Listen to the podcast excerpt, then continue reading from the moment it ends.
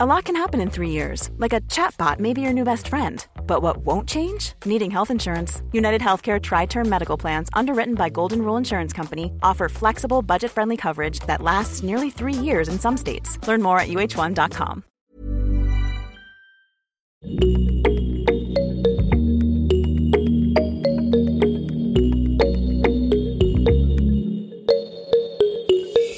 Bonjour chères auditrices et chers auditeurs et bienvenue dans ce replay podcast du live Twitch Mademoiselle organisé à l'occasion du 17 mai pour la journée de lutte contre l'homophobie, la transphobie et la biphobie. Anthony Vincent, notre rédacteur mode, Maëlle Lecor, notre rédactrice société et Sophia, streameuse connue sous le nom de Game Spectrum, se sont réunis pour évoquer leur victoire face aux LGBT-phobies, questionner l'utilité et la signification du coming out et parler de leur vécu au-delà des discriminations subies. Une discussion qui se veut non accablante, joyeuse et réaliste.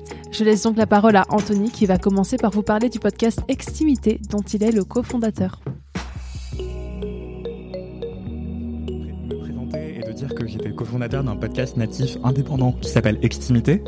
Euh, Extimité, c'est comme intimité, mais avec EX au début, euh, parce que c'est l'intimité tournée vers le monde extérieur, voilà. Et euh, c'est euh, une longue histoire, mais bref. Et en fait, à travers ce podcast, j'avais fait un, un, épisode où je raconte euh, mon vécu en tant qu'homme euh, queer caribéen euh, qui évolue en France hexagonale. Et en fait, il s'avère que un pote de primaire que j'avais perdu de vue depuis 15 ans est tombé sur le podcast. Et donc 15 ans après nos la cour de récréation, on était hyper potes. Et en fait, je pense qu'on savait tous les deux qu'on était queer, mais on se l'était jamais dit parce que on avait 8 ans et ben on jouait à être Naomi Campbell dans la cour de récré. Hein. Vraiment à 8 ans, on était euh, des terres. Et euh, et ce que j'allais dire, c'est que oui, 15 ans plus tard, il est tombé sur ce podcast et euh, il m'a recontacté sur Twitter et on s'est revus. Et c'était hyper émouvant parce qu'on s'est dit mon Dieu, mais t'es queer aussi et tout. Et euh, donc ce jeune homme est aussi un homme noir euh, queer. euh, et c'était hyper émouvant de se, se revoir 15 ans plus tard et voir qu'on avait eu des trajectoires parallèles. Et en fait, quand on s'est revus, il m'a dit qu'il allait se marier avec un, un mec euh, dans l'année et il m'a invité. Et euh, c'était mon premier mariage et mon premier mariage gay. Et c'était trop trop beau et j'ai pleuré euh, toutes les larmes de mon corps. Et c'était une triple victoire, j'ai envie de dire. euh, Bah oui. Voilà. Qu'on ait survécu, qu'on ait été épanoui et euh, de célébrer son mariage euh, gay. euh, c'était assez assez émouvant et puissant quoi. Moi, j'ai ça aussi avec une amie. On s'est rencontrés euh, pendant les études supérieures et on a un peu, à peu près, genre, fait nos coming out à nous-mêmes et à l'autre un peu en même temps de notre transition. Et du coup, c'était, enfin, c'est aussi cool des fois de suivre comme ça et de voir une personne avec qui, euh, bah, quand on s'est rencontrés, on pensait qu'on était euh, peut-être 6-7. En tout cas, on pensait pas qu'on était, qu'on allait suivre ce parcours-là. Puis finalement, euh, un peu en parallèle comme ça, on, l'a suivi ensemble et c'est, c'est chouette. Et c'est vrai que ce truc des, des gens qui, que tu, que tu connaissais avant et qui reviennent vers toi au moment où t'es, t'es out et qui sont, qui vont te soutenir là-dedans ou qui vont pas te questionner. Enfin, moi, ça m'avait vachement touché. Je sais que j'avais une de mes cousines avec qui j'étais pas forcément très proche, mais euh, une cousine à moi qui, euh, la dernière fois sur Facebook, m'a envoyé un message euh, en disant Hey, salut Sophia, ça te dirait qu'on se revoit un de ces quatre et tout, ça fait trop longtemps. Et genre, il y a eu aucun questionnement sur euh, bah, le fait que j'ai que j'ai transitionné ou quoi. Enfin, vraiment, c'était genre, euh, bah, je te prends comme t'es direct et voilà quoi. Et c'était vachement, je trouve, agréable quoi qu'il n'y ait pas toute la discussion en amont à avoir, tout le, le truc. Enfin voilà, c'était une petite victoire aussi pour moi. Quoi. pardon, j'essaye de lire le Oui, on a récupéré le chat euh, ici, ça y est, du bon. coup, on est un peu, euh, voilà, on, on reprend le, la course en même temps. Oui.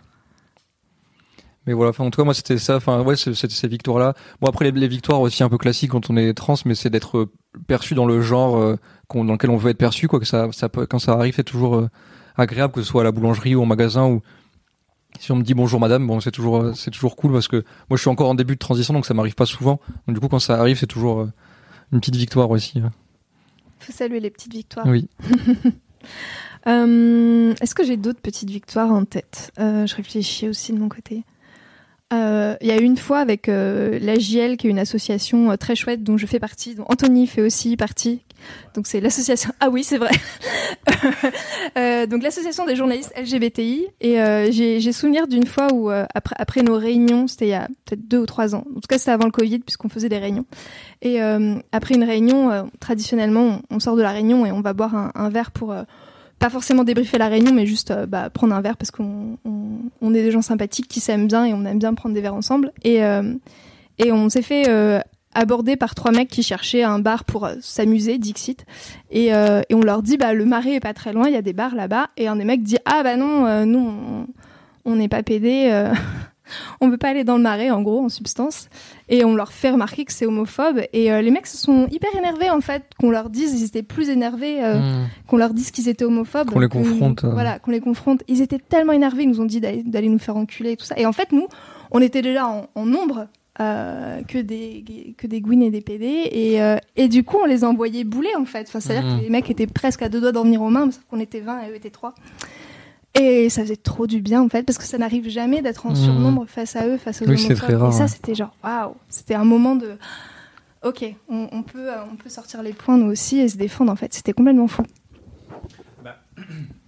Je rebondis sur une question du chat et je vais raconter une anecdote autour, mais quelqu'un demandait ce que veut dire le I dans LGBTI.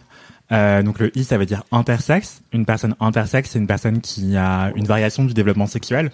Donc euh, ça peut être des organes génitaux externes ou internes ou autre chose que des, organes génitaux. Hein. C'est euh, le développement sexuel euh, au sens large. Donc ça peut être aussi euh, une variation hormonale, par exemple. Et donc voilà, une personne intersexe, c'est ça que ça veut dire. Et quand on n'est pas intersexe, donc la plupart des personnes, c'est diadique. Euh, on est une personne diadique. Et qu'est-ce que je peux dire d'autre là-dessus? C'est que oui, il y a autant de personnes euh, intersexes sur Terre que de personnes rousses à peu près. Environ, c'est une estimation. C'est juste pour vous donner un ordre d'idée, quoi. Et sinon, une anecdote autour du fait d'être en surnombre, j'allais dire que, euh, en fait, c'est une des questions rituelles qu'on pose dans l'activité, c'est est-ce que tu t'es déjà senti majoritaire? Parce qu'en fait, c'est justement ce stress minoritaire qu'on subit au quotidien qui nous forge aussi dans notre caractère. En fait, je pense qu'il y a beaucoup de personnes LGBT qui sont euh, de nature plutôt anxieuses. Enfin non, elles sont pas de nature, elles ont été rendues anxieuses, rendues euh, peut-être introverties ou d'autres choses Mhm. comme ça par les LGBTI-phobies. En fait, c'est euh, on est habitué à se sentir minoritaire et ce stress-là nous conditionne à nous invi- invisibiliser nous-mêmes, à prendre le moins d'espace possible, à se cacher en fait. s'adapter tout le temps à toutes les Ouais, situations c'est des stratégies de survie en fait. Et dans cette question rituelle, on a parfois des réponses très différentes et c'est peut-être une, une de mes victoires aussi, c'est en fait les, mes premières soirées queer, je les ai vécues comme si j'avais trouvé une famille euh, choisie, ou même pas choisie, mais ma famille, euh, ouais, de, une famille qui ne me jugeait pas en tout cas, et ça, ça a été euh, extraordinaire en fait la première fois que je suis allé en soirée, en soirée queer, et j'ai adoré. Enfin, et voilà, et rien que ça, c'était une victoire. Et chaque fois que je tiens euh, la bon, j'allais dire mon mec, mais j'ai pas de mec. Euh, mais si je tiens la main d'un partenaire euh, bah, dans la rue, rien que ça, c'est une victoire en fait. Oser l'embrasser dans l'espace public, c'est aussi euh, une mini lutte et une mini victoire. Voilà. Euh, ouais, bah moi, par rapport à ça, c'est un truc que j'ai vécu aussi comme euh, petite, même voire grosse victoire. En fait, c'est bah, quand j'ai découvert du coup que j'étais une personne transféminine et que je voulais transitionner tout ça, et ben j'ai je suis allé au contact en tout cas de, de, la communauté trans, on va dire la communauté transfemme, et j'ai par des groupes de parole en non mixité transfemme et tout ça, j'ai rencontré plein de, meufs et tout. Et c'est un, c'était un truc quoi, qui m'a fait vachement bien parce que je me suis senti à ma place d'un coup. Genre truc quand on marchait dans la rue ensemble, il y avait un truc hyper puissant d'être là des meufs trans, certaines plus ou moins visiblement trans, mais il y avait un truc où hyper ouais empouvoirant quoi pour utiliser ce, ce mot.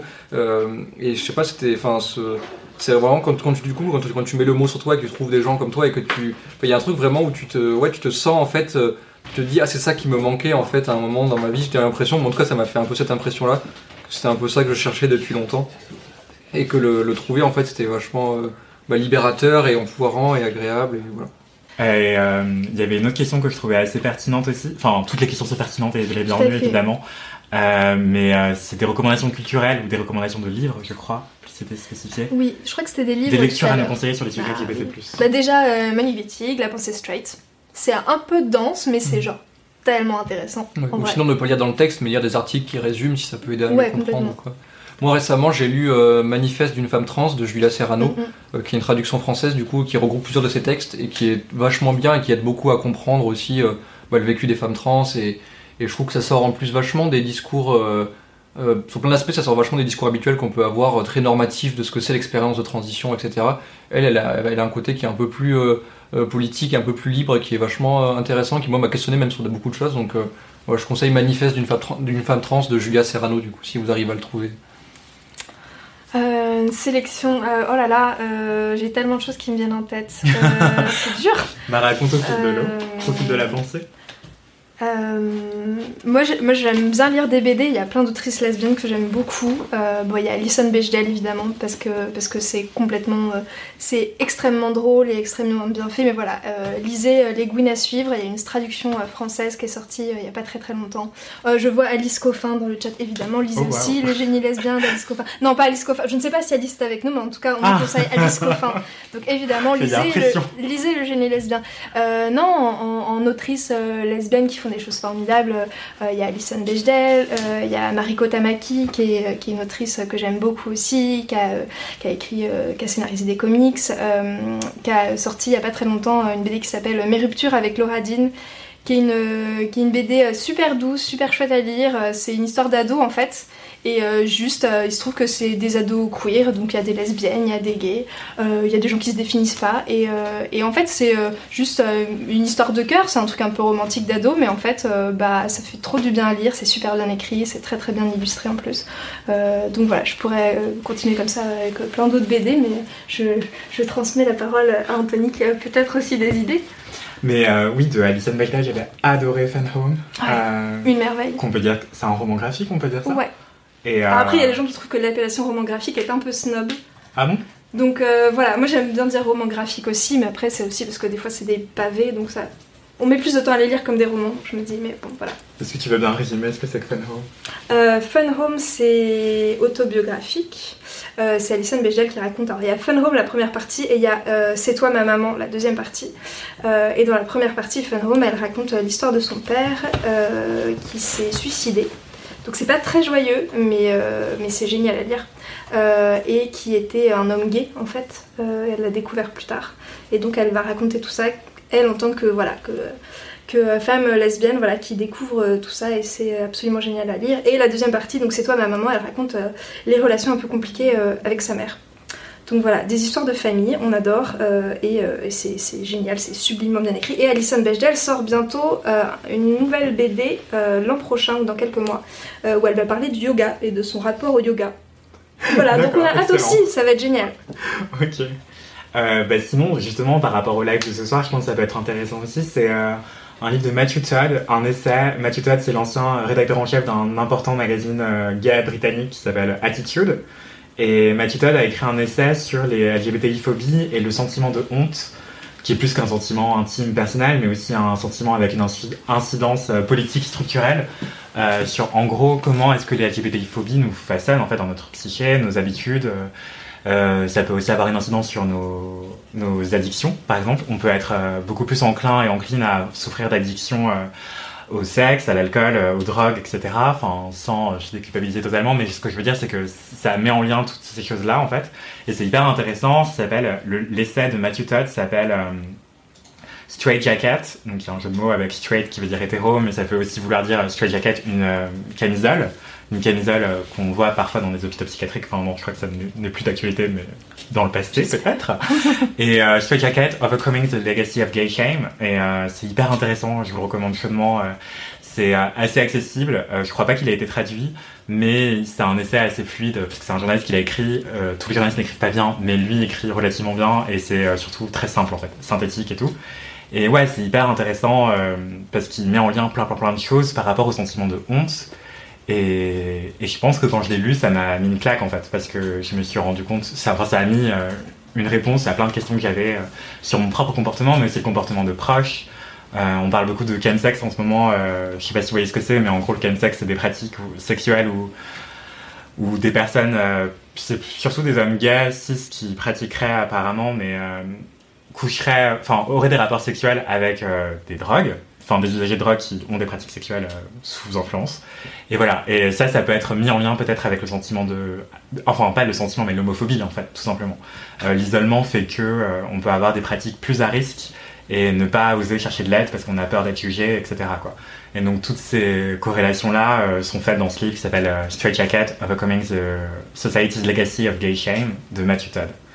Et voilà. C'est hyper intéressant des points que tu as, abordés sur, sur ce qu'il dit lui. J'ai pas lu du tout le texte, mais quand tu parles de comment ça influe notre psyché aussi, euh, d'avoir des identités marginales et tout ça, euh, c'est vrai que souvent j'ai l'impression dans la, dans la psychologie, dans la psychiatrie, il y a, toujours un truc à très euh, essentialiser en fait les, les troubles. Par exemple, la dépression, c'est un dérèglement dans le cerveau précis, machin, chimique, alors que en fait les, les, éléments extérieurs, les éléments sociaux et culturels qui nous entourent en fait sont vachement déterminants euh, aussi dans, ces trucs-là. Et je sais que moi, par exemple, euh, je suis dépressif, je suis antidépresseur. Je sais que bah, mon vécu aussi en tant, que, en tant que femme trans, en tant que lesbienne, je pense a forcément un impact en fait là-dessus, sur la marginalisation que ça crée, sur les violences qu'on peut subir en étant enfant, ah, euh, notamment pendant la scolarité et tout. Et je pense que ouais, c'est un truc peut-être qui est pas assez discuté des fois l'aspect ben ouais social en fait aussi de ces de ces troubles là et, ouais, ces troubles sont souvent multifactoriels en fait mm. donc c'est pas Enfin, ça, ça, peut en partie être expliqué par des violences euh, sociales, structurelles, et pas euh, juste euh, en quelque chose d'individuel, intime, personnel, dans notre cerveau à nous ou notre corps à nous, quoi. Et, et voilà. Et d'ailleurs, en, en, lien avec ça, je pense qu'il y a un documentaire qui est sans doute disponible sur YouTube de Holly Alexander. Holly Alexander, c'est le chanteur de Years and Years, qui est un groupe britannique. qui n'est plus un groupe d'ailleurs, je crois qu'il s'est lancé en solo maintenant. Mais En fait, il a repris en solo le groupe. Ouais, voilà. Il a giflé les deux autres. Tout seul. Et voilà. Mais voilà, donc Years and Years, et euh, il a fait un documentaire, le, le, chanteur Ollie Alexander, pour la BBC, donc la chaîne britannique, et j'ai que des références britanniques en fait, euh, qui s'appelle, dont je ne connais pas le titre, donc cherchez vous-même, euh, voilà, vous avez Google, vous êtes sur Twitch. Mais c'est hyper intéressant, justement, lui aussi il parle de la honte, de comment ça a structuré sa vie, du harcèlement scolaire, de, de ces troubles du comportement alimentaire, parce qu'il y a une surreprésentation des personnes LGBT parmi les personnes qui souffrent de troubles du comportement alimentaire, et je vais parler moins vite tout suite. Et Ali, Ali, Alexander pardon, parle de tout ça et c'est hyper intéressant. Et il a dit une phrase qui m'a beaucoup marqué. En fait, il dit euh, que, je, je, suis pas sûr qu'il a inventé cette phrase, hein, mais euh, que la santé mentale, en fait, elle devrait être considérée comme n'importe quelle autre partie de notre corps. Mm. Donc quand quelqu'un s'est cassé une jambe, on lui dit pas ah bah fais des efforts, et t'as qu'à jouer au tennis, ça va revenir. Bah la dépression, euh, il suffit pas juste de sortir et de faire du sport pour que ça, pour que le moral revienne. C'est beaucoup plus compliqué que ça. Et justement, en fait, on gagnerait toutes et tous à, à considérer la santé mentale comme une partie intégrante de notre corps et pas juste comme un truc abstrait, immatériel, mhm. de personnes mélancoliques. Quoi. Oui, parce qu'en plus ça, ça permet de, maintenir, je trouve, le statu quo et de pas interroger les causes structurelles et sociales qui peuvent amener à ces troubles mentaux. Clairement. Donc, ça individualise les, les problèmes mhm. en fait. Il y a pas, voilà, on va pas interroger les normes de domination, de hiérarchisation des normes et et c'est aussi pour ça qu'on est là ce soir, donc c'est un live sur les LGBTI-phobies, parce qu'aujourd'hui c'est la journée mondiale de lutte contre euh, l'homophobie, la lesbophobie, la biphobie et la transphobie. Euh, et ça, c'est hyper important de le rappeler, c'est que justement, en fait, c'est pas euh, juste plein de victimes individuelles de euh, mauvais voisins ou fermés d'esprit, en fait. C'est beaucoup plus structurel que ça. C'est des dynamiques sociales, politiques, qui sont structurelles, encore une fois. Donc, on emploie aussi beaucoup le terme de systémique. C'est bien ce que ça veut dire. Ça veut dire que c'est un système qui permet cette dynamique-là, et c'est pas juste la faute à pas de chance, quoi. Enfin, c'est pas le voisin qui a eu un mauvais jour et qui est venu mmh. toquer à ta porte et t'insulter. Enfin, beaucoup plus complexe que ça. Il y a un système qui permet ce genre de violence et c'est ça qu'on veut interroger aujourd'hui euh, ensemble. Et euh, donc voilà, continuez à poser des questions dans le chat, on va y répondre, euh, on vous lit. Sur l'aspect système, un des exemples récents que j'ai en tête, par exemple, c'est l'accès à la PMA pour les lesbiennes et pour les femmes trans, et qui est un vrai problème parce que voilà, il y a eu beaucoup, il y a de la loi normalement a été votée, mais elle n'est toujours pas passée. et puis on a exclu les personnes trans de cette loi, donc on voit par exemple l'aspect systémique là, dans le cadre légal, comment en fait, en fait on n'a pas les mêmes droits finalement que les autres. Quoi. Mhm. Vraiment, c'est ça, on est des sous-citoyens, des sous-citoyennes, euh, juste à cause de bah, avec qui on couche, de notre identité de genre ou quoi. Et... Mhm. Oui, totalement. Mhm. Il y a une question qui revient plusieurs fois dans le chat aussi. Euh, je ne sais pas si vous voulez qu'on y réponde ensemble, mais c'est sur les sportives et sportifs euh, trans. donc la question c'est de savoir est-ce que vous êtes pour ou contre le fait qu'on puisse avoir des compétitions qui sont qui mélangent en fait des personnes cisgenres et des personnes transgenres. Euh, mais moi, je, vous écoute là-dessus. Donc bah, déjà le fait qu'on pose la question, ça montre bien la, discrimination systémique, quoi, je trouve. Et euh, moi, ce qui me dérange avec ce, avec ce débat, c'est surtout que c'est aujourd'hui vachement utilisé par l'extrême droite, notamment américaine. Mhm. Euh, je sais que Trump, c'est un des gros trucs pour sa campagne, pour sa réélection, c'est vraiment de miser en fait là-dessus parce que c'est un truc sur lequel tu peux rassembler facilement. parce que la plupart des gens détestent les trans en fait, donc du coup c'est pas très compliqué, ou en tout cas les, les, connaissent pas très bien, et, et ouais, c'est un peu une, une, rhétorique en fait qui instrumentalise, on va dire, la pensée féministe en disant mais il faut que les, protéger les femmes dans le sport. Et du coup, on va euh, exclure les personnes trans parce qu'elles mettent en danger les femmes dans le sport. C'est souvent dans cet angle-là. Hein. C'est rarement, on dit rarement, ah mais les hommes trans face aux hommes cis, c'est un problème. C'est plutôt les femmes trans face aux femmes cis. Donc là, on retombe du coup sur la transmisogynie, qui est un truc spécifique que vivent les femmes trans et ne vivent pas les hommes trans, quoi. Mais euh, en fait, c'est, enfin, pour moi, c'est un débat qui est aberrant et qui n'aurait pas lieu d'être parce que concrètement, quand on regarde ce qui se passe réellement, ça existe déjà en fait des femmes trans qui, qui sont dans les compétitions avec des femmes cis et elles dominent pas du tout par, euh, le truc, surtout que il faut rappeler que le sport, c'est une institution qui est très, qui est très normative en termes de, pour les corps, c'est ça? Notamment, il y avait cette, cette coureuse dont j'ai oublié le nom, cette coureuse euh, noire qui euh, euh ouais. ouais voilà c'est ça. Qui euh, qui est qui du coup intersexe et du coup qui a été vachement épiée. En fait on a dû inspecter ses organes génitaux et tout pour vérifier que c'était pas un homme parce qu'elle avait trop de testostérone dans le corps et du coup elle courait très très vite. Mais du coup on voit à quel point les catégories de sexe en fait sont très très normées dans le sport comment le sport. C'est une institution qui participe à, à cette normativité. Alors que par exemple, je pense à, Michael Phelps, qui est un, nageur très très fort, parce que son corps sécrète beaucoup moins d'acide quand il fait des efforts encore. Donc en fait, il peut faire des efforts beaucoup plus longtemps sans souffrir.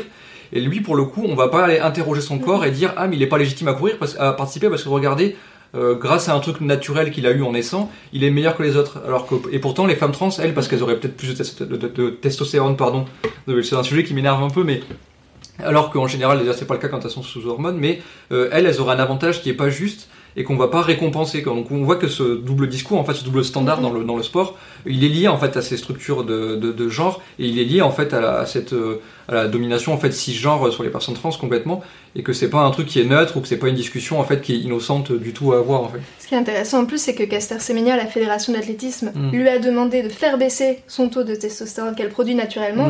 Michael Phelps, personne va aller lui dire il faut que tu prennes un produit ou un mm. truc pour que euh, donc en fait il y a déjà de toute manière un biais et en plus Caster Semenya on a vu que ça convoquait à la fois de la misogynie à la fois l'intersexophobie et aussi une forme de racisme. Ouais, de, misogynie noire en fait, euh, sur les, les, femmes noires qui seraient euh, comme ça euh, beaucoup plus fortes et tout.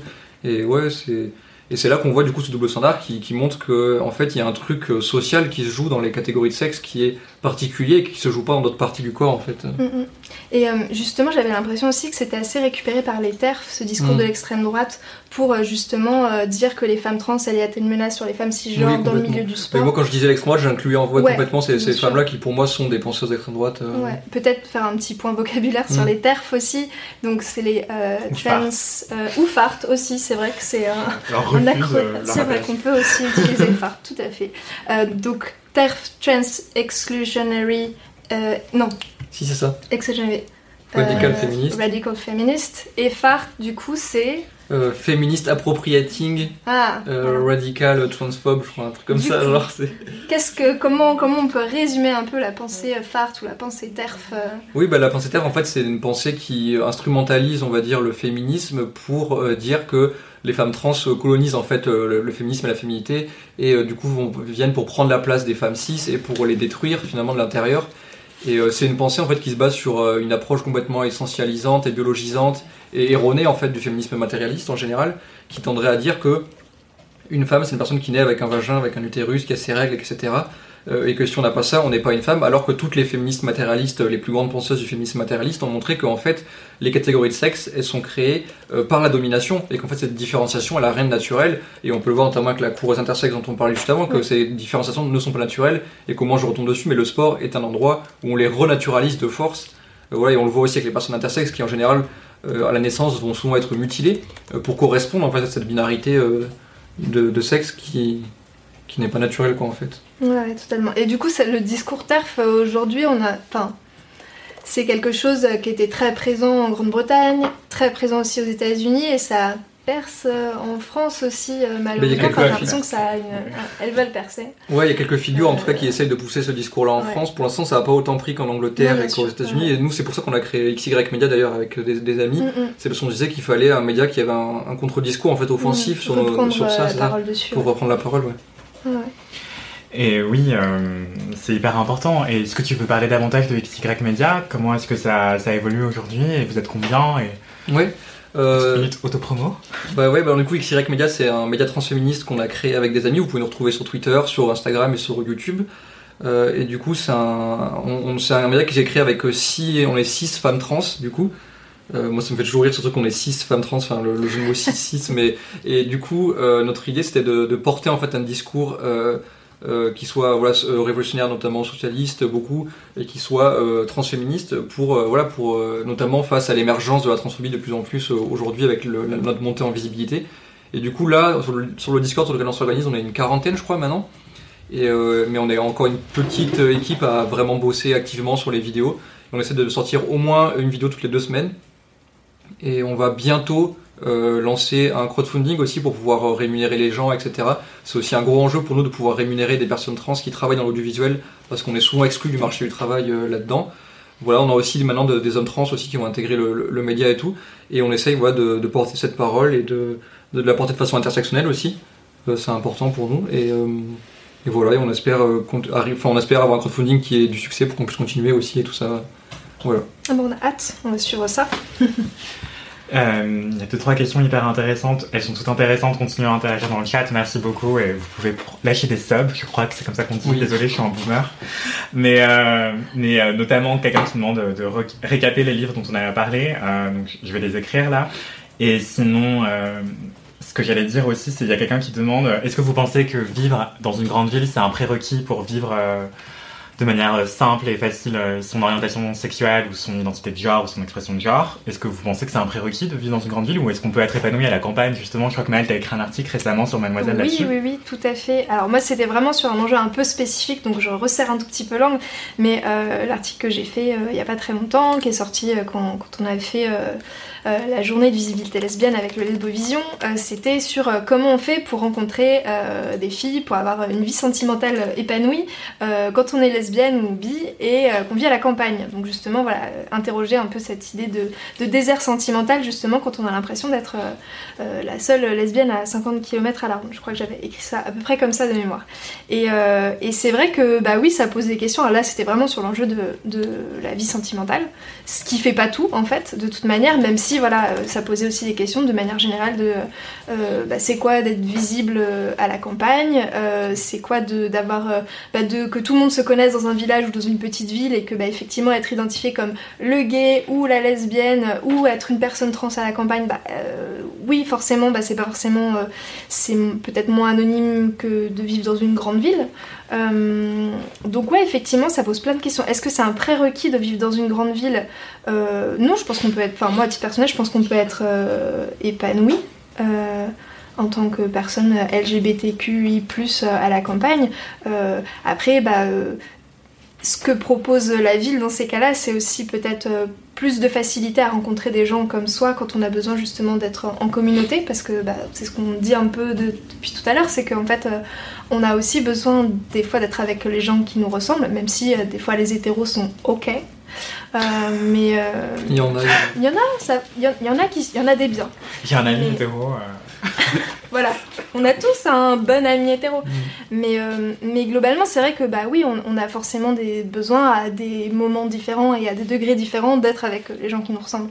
Donc, euh, donc la ville offre peut-être plus facilement ces perspectives-là en termes voilà, d'être avec des gens qui nous ressemblent, mais en termes de lieux de convivialité, que ce soit des bars, euh, des soirées, des associations.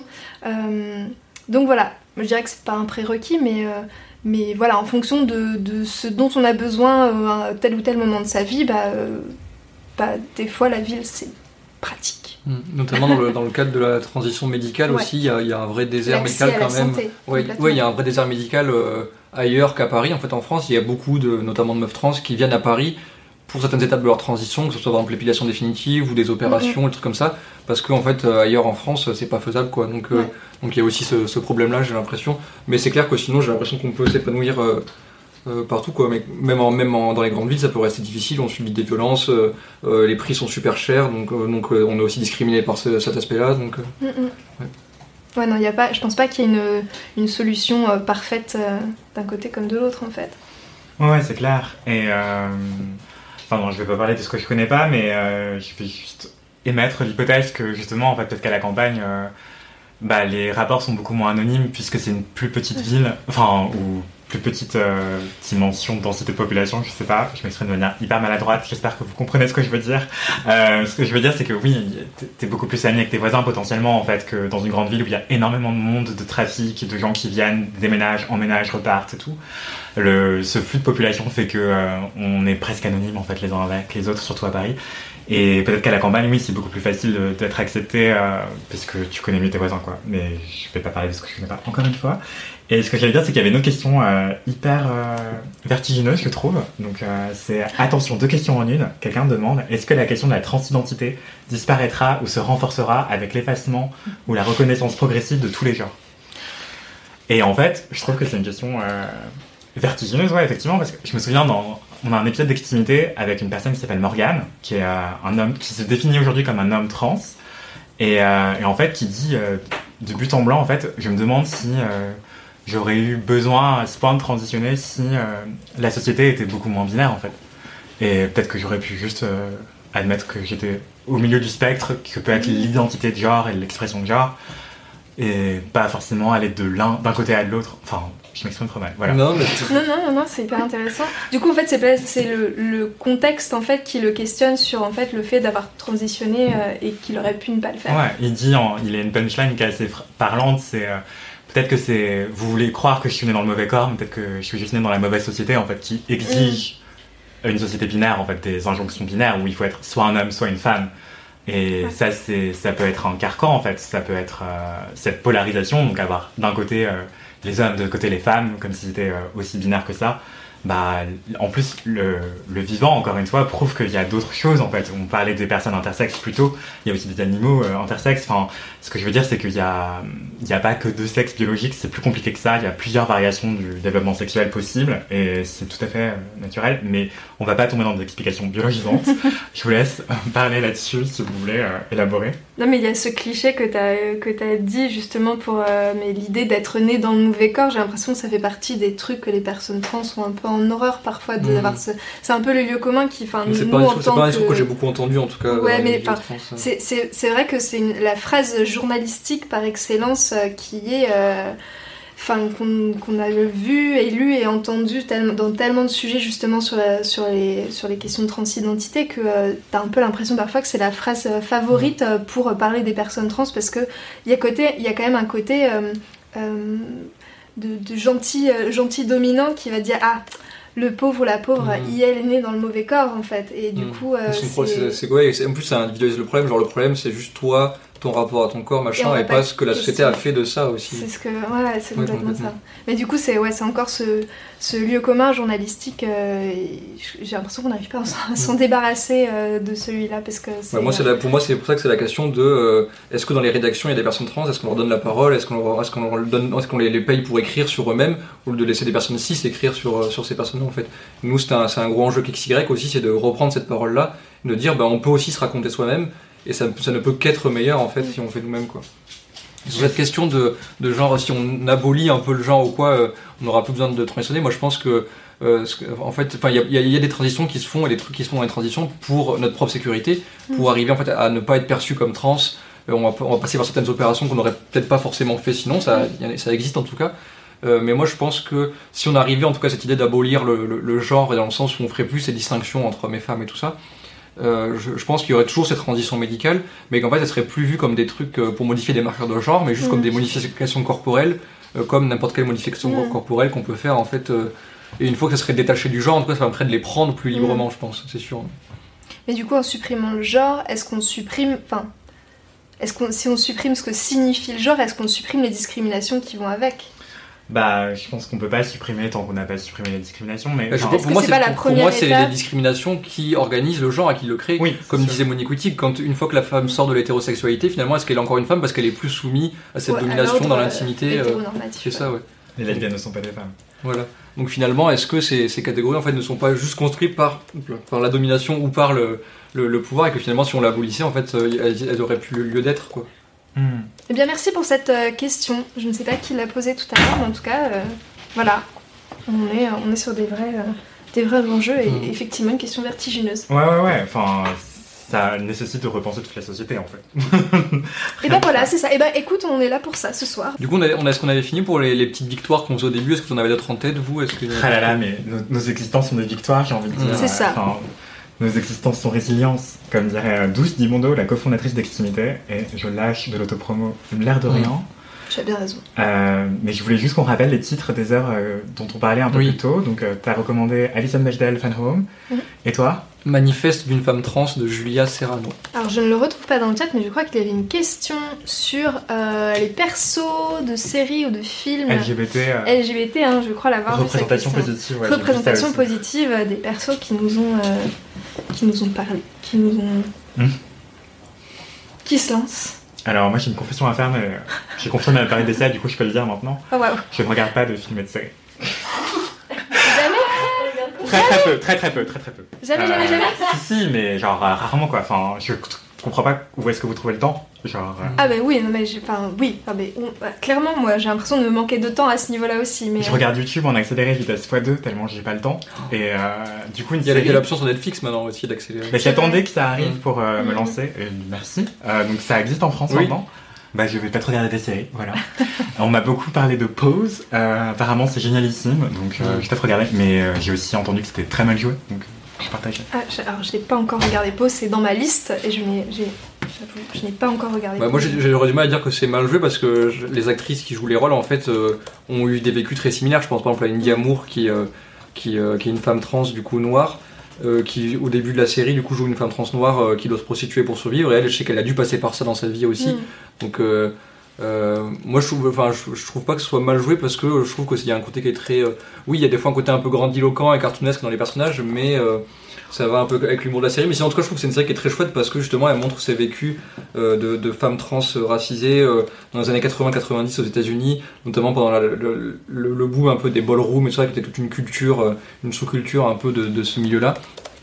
Et donc du coup ça montre notamment aussi l'épidémie du sida qui a beaucoup touché les personnes trans Euh, ça montre aussi le, l'émergence du voguing avec euh, Madonna qui l'a montré grand public et comment du coup beaucoup se sont réappropriés ce cette danse. Enfin ouais, je trouve que c'est une série qui montre beaucoup de choses qui sont très intéressantes et en plus c'est vraiment euh, euh, enfin c'est le, le casting avec le plus de, femmes trans euh, de tous les castings qui a jamais existé quoi.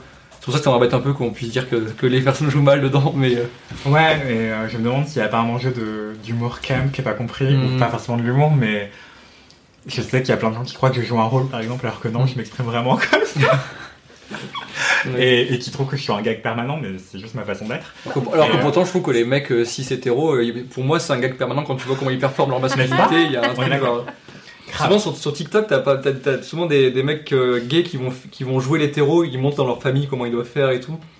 Et comment leur voix redescend, et comment ils parlent et tout. Et c'est vrai qu'il y a vraiment une performance en fait euh, aussi Ouais. quoi. Performance de masculinité. Ouais, c'est clair. Donc des représentations positives de séries euh, que vous recommanderiez Bah du coup, pause, moi je recommande en tout cas. Euh, P-O-S-E. ah, je cherche un pardon, ça va, ça va, ça va me, me revenir. Mais sinon, euh, moi j'avais adoré justement les, dans ma vie passée où j'avais un peu plus de temps et j'étais étudiant, je regardais des séries parfois et euh, j'avais adoré Queer as Folk, euh, la version américaine, qui est une série qui se passe euh, donc aux États-Unis avec euh, une bande de potes euh, tous gays euh, et tous blancs d'ailleurs, maintenant que j'y repense. Euh, Waouh!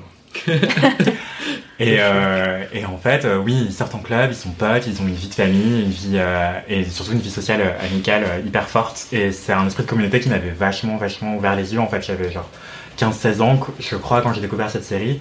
Et ça a été une déflagration. Je me suis dit, ah, mais en fait, je vais pas juste être harcelé à l'école toute ma life. Je vais aussi avoir euh, peut-être des amis, et être épanoui, avoir un travail, et pouvoir continuer de vivre. Et d'ailleurs, ça me fait penser à une autre question qu'on a laissée en suspens dans le chat qui était hyper intéressante. C'était euh, quelqu'un qui demandait des conseils en fait pour survivre euh, à l'homophobie au travail. Mhm. Et je pense qu'on peut parler de survivre à, aux LGBT-phobies en général au travail.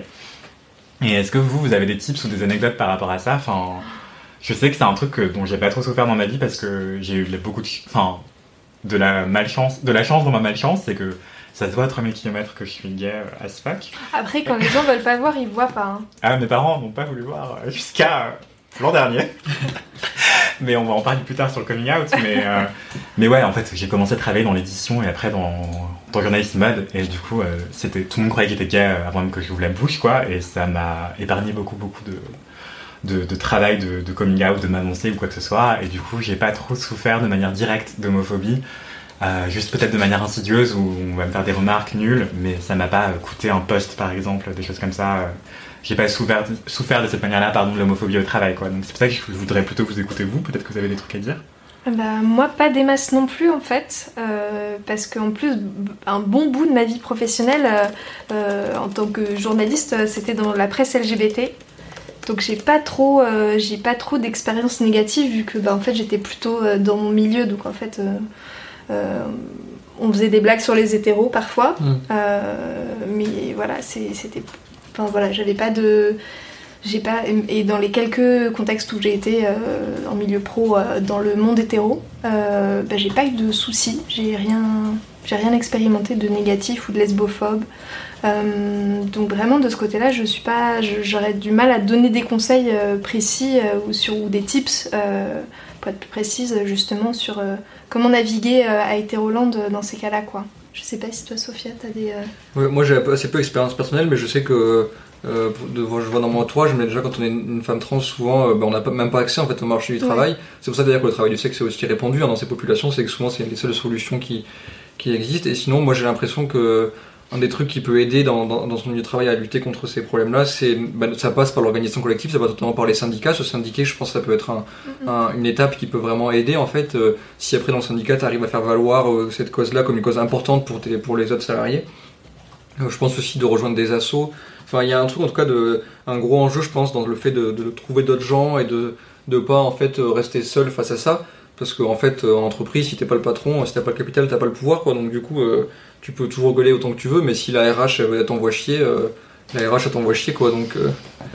Ouais, c'est clair, c'est hyper compliqué d'être embauché. Euh, surtout si, si tu es en début de transition par exemple, où tes papiers matchent pas forcément avec l'identité de genre que tu veux affirmer socialement, ça peut être hyper hyper galère, ouais, je peux seulement l'imaginer. Et, et c'est pour ça que c'est hyper important en fait de faire avancer les droits des personnes LGBT en général en fait. Et je pense que tout le monde peut en profiter. c'est ça en fait, c'est qu'on retire pas des droits à qui que ce soit, hein, vous inquiétez pas c'est pas du gâteau, comme on dit. Euh, il y, aura, y en aura pour tout le monde. On ne prive de droit à personne. Non, c'est clair. Est-ce que ça vous dirait de faire un petit moment de, vocabulaire Genre, c'est quoi une personne cis C'est quoi une personne trans Quand est-ce qu'on dit femme trans, homme trans Pour juste essayer d'avoir des, bons termes. Euh. Ouais, ouais, ouais, carrément. Il y a plein de gens qui ne savent juste pas et, hmm. ils sont un peu noyés, mais ils ont vraiment envie de savoir. Et vous êtes noyés, on va vous aider. Alors, euh, jingle Jingle, c'est parti. Alors, euh, la vocabulaire. Si c'est trans, je peux le faire si vous voulez. Mais... Bah, vas-y, vas-y. Hein. Bah, du coup, en gros, cis et trans, c'est cisgenre et transgenre. Euh, du coup, cis et trans, c'est des. Je sais plus qu'on appelle les trucs qui sont au début des mots. Préfixes. Des préfixes qui veulent dire. Donc, cis, ça veut dire pareil, et trans, bah, ça veut dire euh, traverser, quoi, l'inverse. Et du coup, c'est pour dire que cisgenre, ça veut dire que le genre qui était assigné à la naissance, par exemple, imaginons la plupart des cas, tu nais avec une vulve, on va t'assigner femme à la naissance, on va dire voilà, c'est ton genre, tu vas te comporter comme, comme tel, euh, tu vas te socialiser comme tel dans la vie, etc. Tu vas avoir accès à tel ou tel truc ou pas tel ou tel truc. Euh, et, toi, et toi, tu vis ta vie comme ça et ça te va euh, à peu près. Hein. Après, quand je dis ça te va, c'est dans le sens, tu te considères comme une femme, mais après, une femme, c'est très varié. Donc ça peut être plein de choses. Tu peux être une femme très masculine et quand même être cis, je veux dire, par exemple. Et trans, du coup, ben, c'est le genre qu'on t'a assigné à la naissance, on te correspond pas. Moi, par exemple, je suis né avec un pénis, on m'a assigné homme à la naissance. Et je me suis rendu compte en grandissant en fait que cette identité sociale là d'homme, elle ne me correspondait pas, elle m'allait pas, c'était pas qui j'étais, c'était pas comme ça que le monde même me percevait euh, souvent. Euh, et, du coup, j'ai décidé de me présenter comme une femme, et donc je suis une femme transgenre pour euh, signifier cette, différence de parcours là en fait. voilà. Pour ces deux mots là en tout cas, je peux dire J'espère que le chat a compris que c'est que tout, que tout le monde a, a bien saisi les différences entre personnes cis, personnes trans. Et le, euh. terme cisgenre, il est assez peu connu encore par rapport au terme transgenre. J'ai remarqué quand j'en avais parlé avec mon père notamment, et que je lui avais dit, toi par exemple, t'es un homme cisgenre, et il fait cisgenre, il comprenait pas. Et en fait, ce mot, il sert à, dénormaliser en fait le fait d'être cisgenre. C'est-à-dire qu'on ne dit plus par exemple une vraie femme et une femme trans, on va dire une femme cisgenre et une femme transgenre pour visibiliser en fait la domination et pour la, pour la déconstruire quoi. Oui, parce qu'en fait, la majorité, euh, ce qui est assez euh, amusant et tragique à la fois, c'est que elle ne se pense pas comme étant majoritaire, elle ne se pense pas comme étant dominante, et, euh, la question euh, de la blanchité où les blancs ne pensent pas qu'ils sont blancs. Exactement. D'ailleurs, on parle beaucoup. Enfin, on peut faire la différence entre sexe et genre? Évidemment. Euh, donc, on va parler de la différence entre sexe et genre. Alors, le genre est une construction sociale. et le sexe est biologique pour schématiser ça comme ça, est-ce qu'on est, est-ce qu'on est, est, oui, ça, oui, on ou je schématise peut-être un peu Non, on peut, on peut aller euh, peut-être euh, un peu plus loin après si on veut, mais il y a par exemple, euh, je crois que c'était Christine Delphi, qui, qui, est une penseuse du féminisme matérialiste, qui disait que pour elle, le, le, le genre précède le sexe. C'est-à-dire que pour elle-même, le, fait de nommer le sexe comme ça, le sexe est aussi une construction sociale en fait finalement, mhm. et n'est pas un truc absolument fixe. Mais en gros, souvent, quand on différencie sexe et genre, c'est souvent pour différencier un peu les attributs sexuels primaires et secondaires, et le, euh, donc genre les parties génitales, mais aussi euh, les seins, ce genre de Mhm. truc-là. Et, et le genre, ça va plus être la, la performance sociale quelque part, un peu de ça, et la perception sociale en fait. euh, si vous voulez, le, le genre, c'est un peu le sexe social, quoi, on va dire souvent, en général. Mais en vrai, c'est une, une- Enfin, c'est un, je sais pas comment dire, mais souvent c'est un truc qui se pense un peu au détriment des personnes trans, parce qu'on va dire que les femmes trans elles ont un sexe d'homme et un genre de femme, ce qui n'est pas du tout le cas. Enfin, moi par exemple, je suis hormoné, euh, je peux dire que mon pénis ne fonctionne pas comme un pénis d'homme cisgenre par Mhm. exemple. Euh, Il y a aussi des femmes trans qui se font ben, opérer pour avoir par exemple une vaginoplastie ou une vulvoplastie. À quel moment du coup on a un sexe de- d'homme et à quel moment on passe au sexe de femme? Enfin, donc cette euh, distinction aussi, euh, en fait pour moi sexe et genre c'est beaucoup plus mélangé que souvent j'ai l'impression dans le discours on, veut bien le le dire quoi. En tout cas cet aspect genre le sexe c'est la biologie et le genre c'est le, le social. Euh, j'ai l'impression qu'il y a des, quand même des penseuses depuis qui ont, qui sont, qui ont réussi un peu à, genre, à dépasser ça, même si ça reste euh, un peu vrai dans la perception de beaucoup de gens, j'ai l'impression et tout. Mm, mm. Alors on a une question, je trouve qu'elle est assez intéressante. Est-ce que dans cette définition de transidentité, on peut inclure la non-binarité? Je crois qu'on n'a pas encore beaucoup parlé de non-binarité, donc peut-être aussi c'est un moment de... J'ai l'impression que je vais monopoliser la parole, donc n'hésitez pas. Non, bah non, non, non, non, non, t'inquiète pas. C'est aussi pour ça que t'es invité. hein, oui. Euh, voilà, donc euh, Mais- est-ce que cette définition de la transidentité, on peut inclure la non-binarité, étant donné que le préfixe trans signifie traverser, franchir Tout à fait. D'autant plus que, enfin, transidentité, on l'utilise plutôt au pluriel, justement. Euh, ça peut Mhm. être aussi. Enfin, transgenre et tr- transidentité au pluriel, c'est aussi un terme parapluie, en Mhm. fait, qui Ouais, peut renvoyer à différents vécus, différentes expressions de genre et identité de genre. Est-ce que tu veux bien élaborer là-dessus? Oui, bah, disons que souvent, euh, on fait un peu le grand schéma de il y a le grand parapluie euh, transgenre avec homme trans, femme trans, et un plus petit parapluie sous ce grand parapluie qui est euh, non-binarité. Euh, euh, après, je sais qu'il y, a- il y a des personnes non-binaires qui ne se considèrent pas comme trans parce qu'elles n'ont pas de parcours de transition vraiment autre que juste se dire non-binaire, Mhm. Euh, qui vont par exemple, euh, disons une femme qui assign- une personne qui a été assignée femme à la naissance, qui se dit non-binaire, mais euh, qui ne change pas de prénom, qui ne change pas de pronom, qui euh, ne change pas de style, qui reste par exemple dans une expression de genre très féminine, qui est toujours perçue comme femme, euh, qui, et qui n'a pas prévu d'entamer de transition, que ce soit médicale ou sociale ou Mhm. vestimentaire, etc. Cette personne-là va pas forcément se définir comme trans, mais quand même non binaire. Donc, Mhm. donc c'est, y a- y a- je sais que c'est un débat un peu aussi dans la communauté, ça qui Ouais. peut être un peu houleux des fois.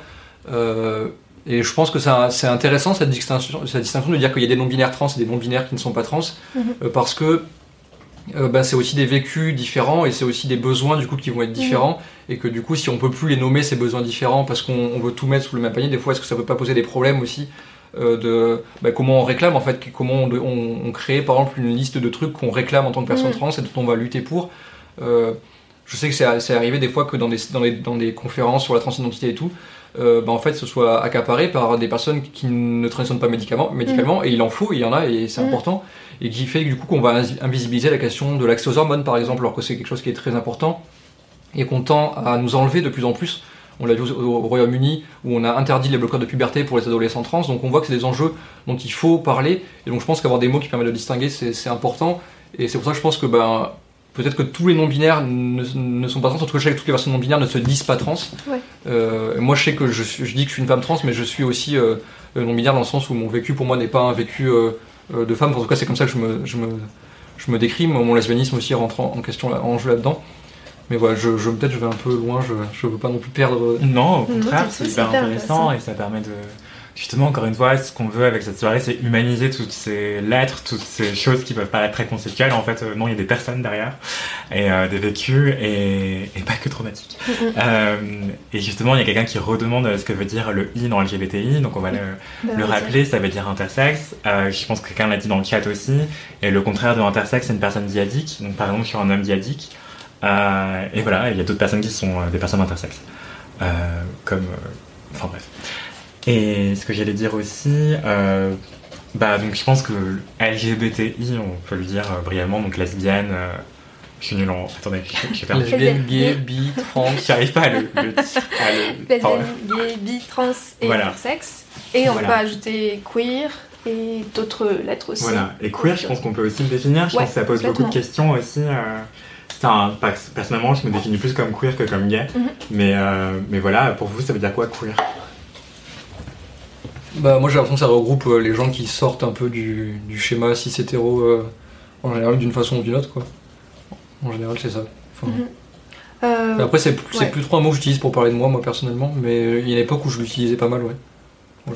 Ouais, pour moi, c'est vraiment un mot qui a un sens assez, assez bah, radical, oui, qui est justement dans cette idée de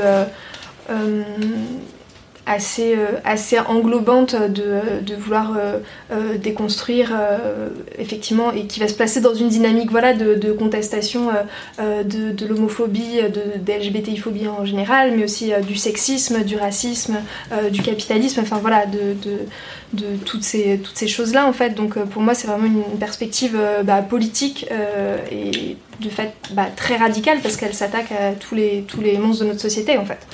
Donc voilà. Je sais pas si c'est d'accord avec euh, l'idée que je me fais Ah du queer. si, Toi qui justement te définis peut-être plus comme queer. Non mais c'est intéressant, en plus euh, t'as dit monstre et euh, je pense au contraire que... Enfin les monstres, euh, on ne naît pas un monstre, on le devient, j'ai envie de dire. Mais bref, queer ouais c'est le contraire de straight en fait, et straight Ouais. en anglais ça veut dire hétéro, mais avant de vouloir dire hétéro ça veut dire droit. Et donc queer en opposition c'est une insulte au départ, ça veut Mhm. dire déviant. Et, et c'est comme ça qu'on a récupéré une insulte en fait, un stigmate. Et pour en faire une force, euh, en, se dévi- en se réappropriant une insulte, on a, on a vidé l'insulte de sa charge euh, stigmatisante pour en faire un- une expression empouvoirante. Mais effectivement, maintenant, c'est de plus en plus euh, détourné, dévoyé et réutilisé par des personnes qui, qui le déchargent en fait de sa charge politique pour en faire juste un synonyme de LGBT et aller plus vite. Et c'est pour ça aussi qu'il y a des personnes qui s'é- s'éloignent du terme queer. Je peux comprendre que, Mhm. C'est peut-être pour ça d'ailleurs toi que tu t'en éloignes, j'en sais rien. Mais en tout cas, euh, je, sais qu'il y a beaucoup de personnes dans ce cas-là qui s'éloignent du terme queer parce qu'ils en ont marre de le voir récupéré euh, par des personnes qui le vident de sa substance, euh, de sa charge politique importante. Et, voilà, queer c'est l'inverse du straight et euh, c'est plus qu'un simple synonyme de LGBTI, LGBTI pardon. C'est euh, oui voilà, c'est euh, il y a une dimension beaucoup plus politique quoi et engagée. Moi, une des raisons pour lesquelles je ne réclame pas aussi le mot queer, c'est que euh, j'ai l'impression que c'est un, mot qui repose beaucoup sur une, subversion en fait, assumée euh, des normes de genre et des normes sexuelles euh, dans sa vie quotidienne en fait.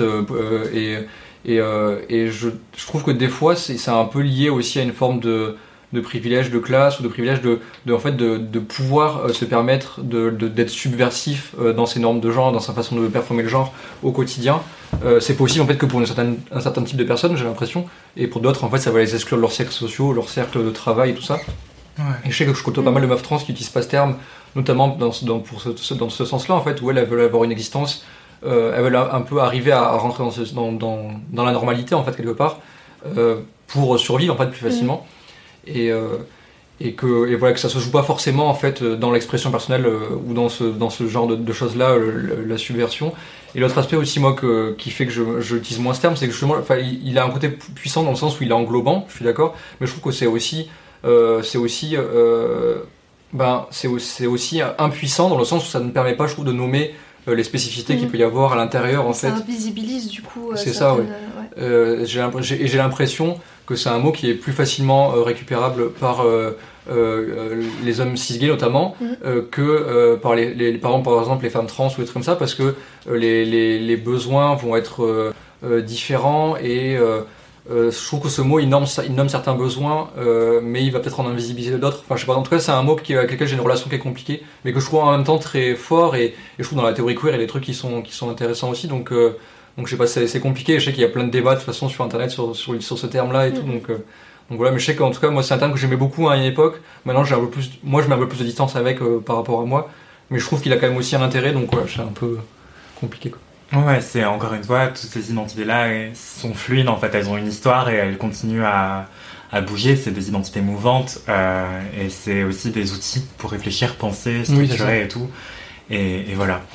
Et est-ce qu'il y a d'autres termes comme ça euh, qu'on aurait euh, besoin de définir? Notre équipe technique avait des suggestions. Sur la non-binarité, peut-être qu'on n'a pas encore défini par exemple, mais. On se disait euh, pour, euh, pour quand on peut plus utiliser transsexuel? Euh, Ah oui. ça, ça pourrait être intéressant aussi de, Ouais. de Ouais. revenir dessus? Euh, ouais, tout à fait. Euh, Bah, je, moi, en tout cas, il y a des femmes trans qui utilisent, des personnes trans qui utilisent toujours ce terme Mhm. pour parler d'elles-mêmes. Mais euh, il y a ce truc un peu où c'est pas trop utilisable pour, par les personnes cis parce que ça renvoie une histoire de psychologisation, de, de pathologisation en fait de nos identités, ce terme-là, euh, et qui nous qui renvoie du coup à ce, à ce, ce passé-là, euh, qui est encore actuel d'ailleurs, et du coup euh, on, on, on le refuse notamment pour ça en fait ce Mm. terme, parce qu'il rappelle un peu cette histoire-là, qui n'est pas une qui a pas été une histoire qui a été construite par nous, mais qui a été construite malgré nous en fait. Ouais. Voilà. Micro anecdote en tant que, que journaliste, une fois j'avais envoyé un mail de questions à une militante trans. euh, Mhm. J'étais toute jeune journaliste euh, et euh, je bossais du coup pour YAG, donc qui était un média LGBT, et donc j'avais dû mettre dans mon mail le mot transse- transsexuel ou Mhm. transsexualité. Et euh, elle m'a répondu euh, très sèchement, elle m'a renvoyé une fiche de vocabulaire euh, grande comme ça pour m'expliquer par voilà, A plus. B que, euh, voilà, que ça fallait plus que j'utilise et qu'il n'y en avait pas question. Elle m'expliquait tout pourquoi. Je fais ok, très bien. Après, j'ai propagé la bonne parole justement auprès des personnes qui. Mais voilà, c'était c'était Mhm. sec, c'était pas. Voilà, c'était un peu direct, mais au moins j'ai retenu ma leçon, Mhm. donc voilà. Il y a une question sur le terme LGBT, le fait que euh, ça mélange euh, personnes trans et personnes euh, bi, ou ça mélange orientation sexuelle et identité de genre. Mhm. Euh, Il y a plusieurs questions qui disaient est-ce que, euh, enfin, voilà, pour- pourquoi est-ce qu'en fait on, on regroupait tout le monde derrière, ce même terme? Je pense que ça, après, c'est revenir aussi à l'histoire du, du mouvement, les coalitions qui sont créées. Moi, je Ouais. suis pas très compétente euh, là-dessus. Euh, bah c'est vrai que oui, il y a des choses qui se sont liées. Je, je pense que les termes, ça, les termes de toute manière évoluent au Mhm. fur et à mesure. Et c'est vrai que si on monte, j'en sais rien moi, euh, aux années 60-70, c'est l'émergence du mouvement LGBT qui à l'époque s'appelait pas le mouvement Mhm. LGBT. Euh, effectivement, euh, peut-être que les, les personnes et la communauté euh, étaient moins euh, scindées en lettres. Mhm. Et je dis pas ça de manière positive ou négative, hein, mais c'est vrai que il y avait peut-être moins de à, rech- à rechercher les subtilités identitaires entre les lettres et du coup effectivement au bout d'un moment on a fait un acronyme où tout allait ensemble. Et c'est peut-être effectivement peut-être un peu confusant pour les personnes euh, cisgenres et hétéros qui euh, font pas trop le distinguo entre euh, identité de genre orientation sexuelle et qui sont un peu euh, confuses face à tout ça donc euh, c'est vrai que oui ça peut ça peut ménager une certaine, ouais, une certaine confusion. Après, bah, à nous aussi des fois de la déconstruire Je quand crois que on a pour, le pour, temps ouais, pour montrer qu'on a des intérêts en commun en fait et qu'on a un ennemi commun. Je pense que c'était ça aussi beaucoup. Et il me semble avoir lu aussi que genre au début c'était c'était pas LGBT c'était genre GLBT et que ça a été que le LG et le L avaient été Mhm. inversés euh, après le rôle qu'ont joué les lesbiennes fa- face à l'épidémie du SIDA où, ils ont, Mhm. où elles ont beaucoup joué, joué un grand rôle de care et d'aider euh, Mm. les, les hommes gays. Enfin, je sais que j'avais vu un truc comme ça mais Ouais. je sais plus. euh, j'ai pas la source là donc à prendre avec des pincettes mais voilà. Mais oui, effectivement, c'est hyper intéressant. Et ce que j'allais dire aussi, c'est que, euh, enfin, tu l'as dit toi-même, c'est il y a aussi un enjeu de ennemi commun. En fait, c'est qu'on subit des dynamiques d'oppression communes.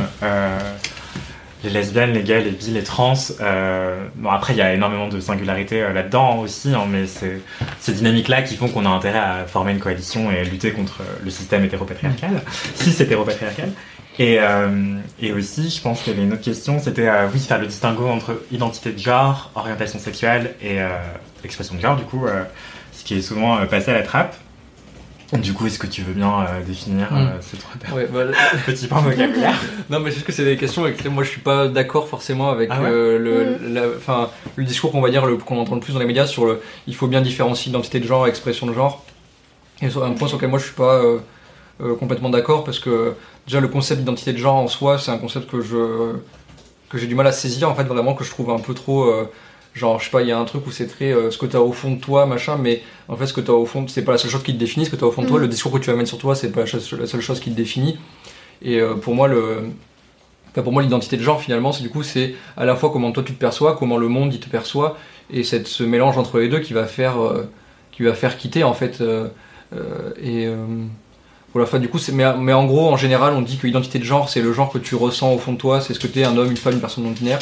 Et l'expression de genre, c'est comment tu vas exprimer ça. Donc tu peux être euh, une femme et être très très masculine, euh, être un homme et être très très féminin. Et ouais, c'est important de, différencier, euh, de différencier les deux. Voilà, et après l'orientation sexuelle, du coup, peut-être. hein.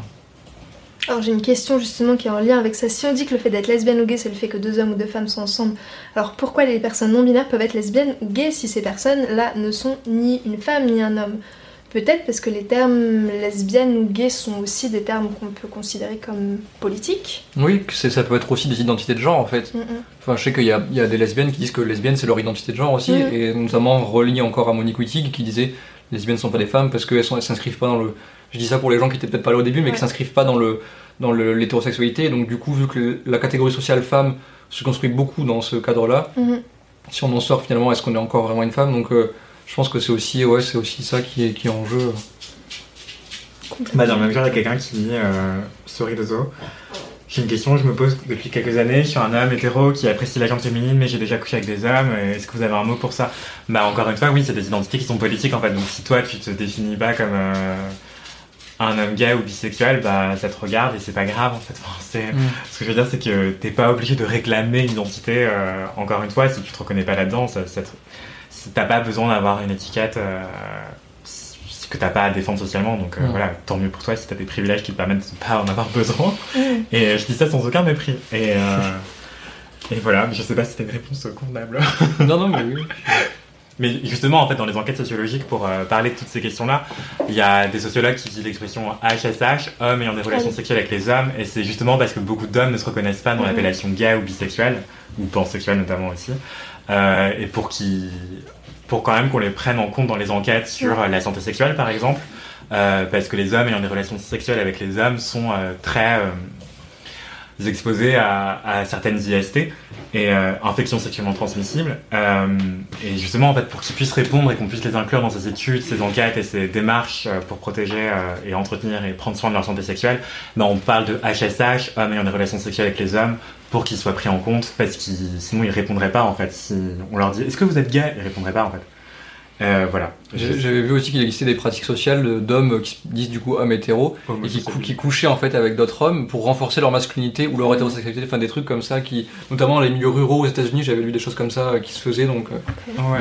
Bah même en France, euh, le jeu de la biscotte dans les vestiaires euh, Qu'est-ce que c'est de.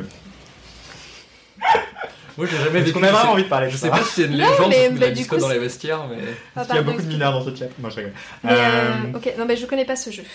C'est c'est un truc de masturbation mutuelle euh, et mutuel, après. non. Enfin, Ah. collectif. Oui, mais collectif, Chacun mais- sur soi. Oui, c'est ça. Peut-être que, ouais, ok, peut-être que mutuel, c'est pas le bon mot. Et, de, et après, bah, manger la biscotte qui serait recoupée. Enfin, voilà. En gros, donc c'est souvent dans les vestiaires. Non, je n'ai pas je- plus. je n'ai jamais vu ça de mes propres yeux, je ne sais pas si c'est vrai. Là, c'est une légende en fait. Non, non, c'est pas une légende. campagnarde. Bah d'ailleurs, je crois que Ouais. Mademoiselle a une histoire avec ça. Mais bref, euh, vous pouvez écouter. euh, Non, rien. Et qui est censé être une pratique très très hétérosexuelle. hein, donc c'est très très hétéro, c'est les vestiaires collectifs euh, masculins, genre après le sport, euh, le rugby ou le foot. euh, les- Donc en fait, le- c'est le dernier qui éjacule sur la biscotte qui doit manger la biscotte. Voilà, euh, on va arrêter cette histoire. C'est absolument dégueulasse. Oh, ouais. Alors, qui, qui s'est dit, qui s'est dit, euh, je vais inventer un jeu et ça va consister à, à faire ça? Ah, C'est pour renforcer. Homme sa- Oui, c'est pour renforcer sa virilité en fait, d'être, de pas être le dernier à éjaculer et de, tu dois prouver que t'es pas gay, donc que tu peux manger la biscotte sans être gay. Enfin, c'est tous ces trucs là quoi. C'est, c'est des jeux vraiment de construction de leur genre et de. Voilà. Mais... À quoi ça tient À une biscotte, quoi. Non, mais. Mhm. Eh ben, non, mais j'aurais appris des choses ce soir, c'est bien. Non, Ah, non, je crois pas que ce soit. une- Enfin, dans le chat, il y a des gens qui contestent l'existence du jeu de la biscotte, mais je ne crois vraiment pas que ce soit une légende. hein. Écoutez, les gens du chat, vous avez appris le mot cisgenre, moi j'ai appris le jeu de la biscotte. Voilà, on est gagnant-gagnant. Et voilà. Mon- euh, Moment culture. Et justement, d'ailleurs, euh, en parlant de LGBTI, euh, peut-être qu'on peut aussi peut-être parler de TPG ou, euh, ou j'avance sur des trucs, euh, des Mm. questions que Bah, personne ne se euh, pose. Tu veux dire Non, mais- transpédéguine du coup Ouais, c'est euh, le la réappropriation de l'insulte, hein, tu en parlais du Ouais, ouais, avec le mot queer, mais c'est le retournement du stigmate justement parce que LGBT est vachement récupéré à des fins marketing et est complètement dévoyé euh, et euh, privé de sa charge euh, politique. Bah en fait des personnes euh, LGBT euh, réclament et utilisent le- l'expression transpédéguine euh, pour désigner euh, des organisations politiques ou Mhm. des soirées ou des choses comme ça et justement affirmer qu'elles sont euh, politiquement engagées en fait parce que ces identités-là sont politiques encore une fois et euh, PD et Queen sont, et trans euh, peuvent être encore considérés comme des insultes et c'est pour ça qu'on se réapproprie l'insulte, on retourne le stigmate et voilà donc si vous croisez euh, des soirées qui se définissent comme trans PD Queen, euh, ça peut être très cool aussi. et euh, Ça se rapproche un peu du queer pour moi un peu aussi. Exactement. Ouais, complètement, ouais. Dans un Ouais, truc euh, vénère et radical, quoi. Ouais, Au ouais, lieu d'utiliser les bons termes comme lesbienne, gay et tout, on utilise les termes euh, Mhm. un peu méchants pour dire qu'on emmerde Ouais. un peu. Exactement. Et ça veut pas dire que euh, c'est ok de dire trans, euh, PD, Gwyn euh, à n'importe qui, n'importe comment, dans n'importe quel contexte. Euh, justement, encore une fois, euh, ça reste. euh, trans, c'est un cas particulier, mais euh, PD et Gwyn, ça reste des insultes dans l'espace public. Donc, euh, une personne PD peut se définir comme PD, mais tu peux pas traiter quelqu'un de PD dans la rue, non, c'est pas ok. Non. Tout à fait.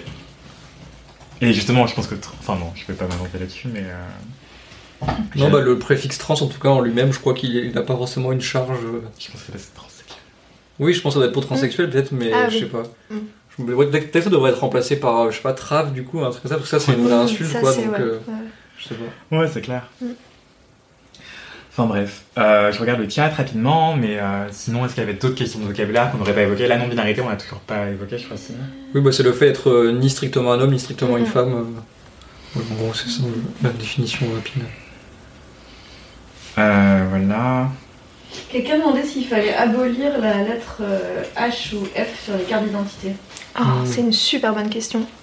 Oui, bah c'est. euh, il y a un mini débat, mais je sais que la position majoritaire, en tout cas dans le milieu trans, c'est d'abolir la, la mention de sexe à l'état civil. Mhm. Parce que déjà, elle date, elle date des années 80, je crois, cette mention. Avant, il n'y en avait pas, donc c'est assez récent.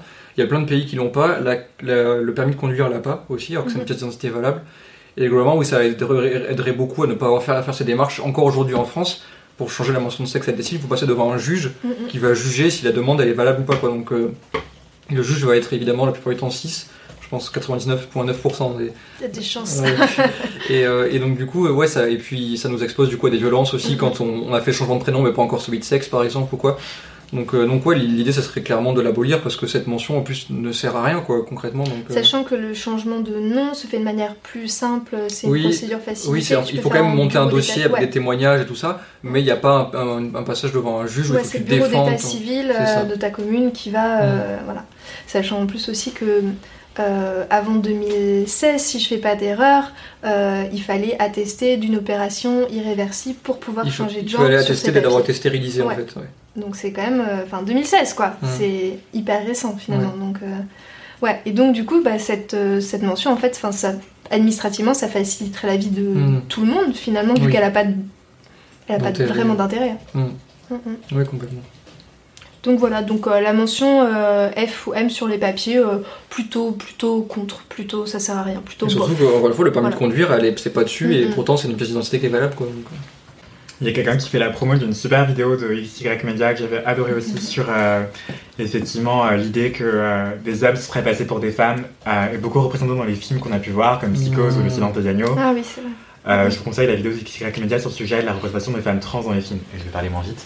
Et euh, oui, je vous la recommande crûment aussi. Et euh, on a des super modos qui vont bientôt mettre le lien dans le chat, j'espère. Et voilà. Et sinon, est-ce qu'il y a d'autres questions dans le chat ou des, des- des termes comme ça qu'on pourrait définir? Je pense qu'on peut parler des. Ça serait intéressant de parler des légendes autour des personnes trans. Là, par exemple, il y a des gens qui disent il y a des personnes, euh, il y a des hommes qui transitionnent pour faire du sport euh, dans les catégories femmes et gagner plus de médailles. Enfin, je pense qu'on peut parler de ces peut-être de ces trucs autour de, des personnes trans sur les. On a un peu parlé de, des personnes trans dans le sport, on en a déjà parlé un ouais, peu. ouais, ouais. Mais tu vois les, les, les légendes en fait que les hommes, euh, enfin, Mm. que les, les hommes transitionneraient euh, femmes pour pouvoir euh, aller euh, dans les mêmes toilettes. Mm. Je pense que c'est intéressant. Parce que Ouais, mais cette idée que, ouais, que les hommes du coup se déguiseraient en femmes pour agresser les femmes dans les, dans les toilettes, en Mhm. fait, euh, un homme n'a pas besoin de passer par tous ces, ces troubles-là pour, euh, pour y arriver. En fait, il peut rentrer dans les toilettes, agresser une femme. Euh, Il y a peu de chances qu'il soit poursuivi par la police aujourd'hui encore. Enfin, c'est pas un truc qui. et D'ailleurs, ça arrive encore aujourd'hui. Et, euh, et c'est souvent une rhétorique du coup qui est utilisée par les terres, dont on a déjà Mhm. parlé. Et, euh, et c'est et, euh, et c'est assez ironique parce que souvent d'ailleurs c'est plutôt les femmes trans qui témoignent d'agressions par des femmes cis dans les toilettes ou même des femmes cis qui, qui ont de genre qui est très masculine qui vont se faire Mhm. agresser aussi parce qu'on va les percevoir comme des hommes alors qu'elles n'en sont pas. Donc là c'est aussi la question de, des toilettes mixtes en fait qui, qui Mhm. revient et de, de l'idée que cette division en fait euh, entre hommes et femmes dans les toilettes elle fait pas forcément sens aussi. Et il y a plein de bars par exemple où il y a des toilettes qui sont mixtes et c'est pas forcément plus un problème que- qu'ailleurs donc euh, Oui, je pense aussi à la mutinerie qui a fait des toilettes assises et des toilettes debout qui sont ouais. effectivement euh, complètement euh, dégenrées. Mhm. Genre, bah, si tu t'assois, et bah, tu vas celle-là, et si tu pisses debout, et bah, tu vas Oui, là. voilà, et en fait, euh, ça dépend pas de ton Mhm. genre et ça dépend pas de ce que tu as entre les jambes. Oui, Donc, ça. euh, au final, Puis juste ça- à côté de l'imprévu, de, de la, de la mutinerie, il y a l'imprévu aussi, qui est Mhm. aussi un bar euh, euh, accueillant pour les LGBT où il n'y a qu'une une toilette en fait, et Mhm. du coup elle est pas genrée et tu vas, voilà quoi. prenez-en de la graine, les autres bars. Qu'est-ce que ça ça veut dire, dire demi-genre Comment? Demi-genre. Demi-genre. Euh, eh bien, je ne sais pas. Donc, je vais aussi apprendre un truc, je ne sais pas. Bah, demi-genre, c'est une identité de genre dans le spectre de la non-binarité qui Mhm. dirait que euh, on peut être demi-boy ou demi-girl, c'est-à-dire qu'on a une atta- un attachement à un genre mais qu'il n'est pas strictement à ce, à ce genre-là. euh. Donc, c'est sur, ouais, c'est sur le spectre de la non-binarité, Mhm. du coup. Ok. Et c'est hyper large, il y a énormément Mhm. d'expressions et d'identités de genre différentes. Encore une fois, il n'y en a pas que deux, et, euh, ni trois. Euh, c'est beaucoup plus nombreux que ça, et encore une fois, ça peut être relativement fluide. Donc, euh, c'est euh, à vous vous définir comme vous l'entendez, quoi. Enfin, voilà. On nous conseille aussi le livre d'Emmanuel Bobatti qui est sorti cette semaine, qui est un, un, un chercheur sur les questions trans. C'est un homme trans. et- oui, tout à fait, et euh, qui a sorti Transfuge de sexe cette semaine, et on vous le recommande chaudement, Et effectivement. sinon, en août, très bon livre. en août, il y a un recueil de textes matérialisme trans qui sort aussi et que je, Mm, mm. j'ai très hâte de lire parce qu'il y a des personnes très très chouettes dedans. Ouais. Ouais, donc on a une. Bah oui, bah, les personnes trans font, font des choses formidables, elles font des médias, elles écrivent des livres. Bah justement euh, là-dessus, j'en parlais récemment avec ma mère euh, qui me disait, mais en fait, euh, elle cherchait une personne connue trans française. Et euh, j- j'avoue que j'ai bugué. Enfin, je me dis, ah oui, Bambi et tout. Et elle Ouais. connaissait pas. Je me dis, mais c'est c'est un peu vieux, oui. Bah après, ma mère est Oui, non. plus très jeune. Mm. Et Mais c'est peut-être pas très mainstream, c'est pas du tout mainstream. Il n'y a, pas- y a pas encore eu, comme aux Ouais. États-Unis, des figures euh, vraiment Oui. connues qui ont émergé. Euh, Caitlyn qu'en- Jenner Ouais, c'est ça, super. Super. Euh, j'ai l'impression qu'en en France, la personne un peu la plus médiatisée, c'est Océan, peut-être Ouais. aujourd'hui, mais encore, c'est dans des milieux euh, très restreints quand même, Mhm. je pense.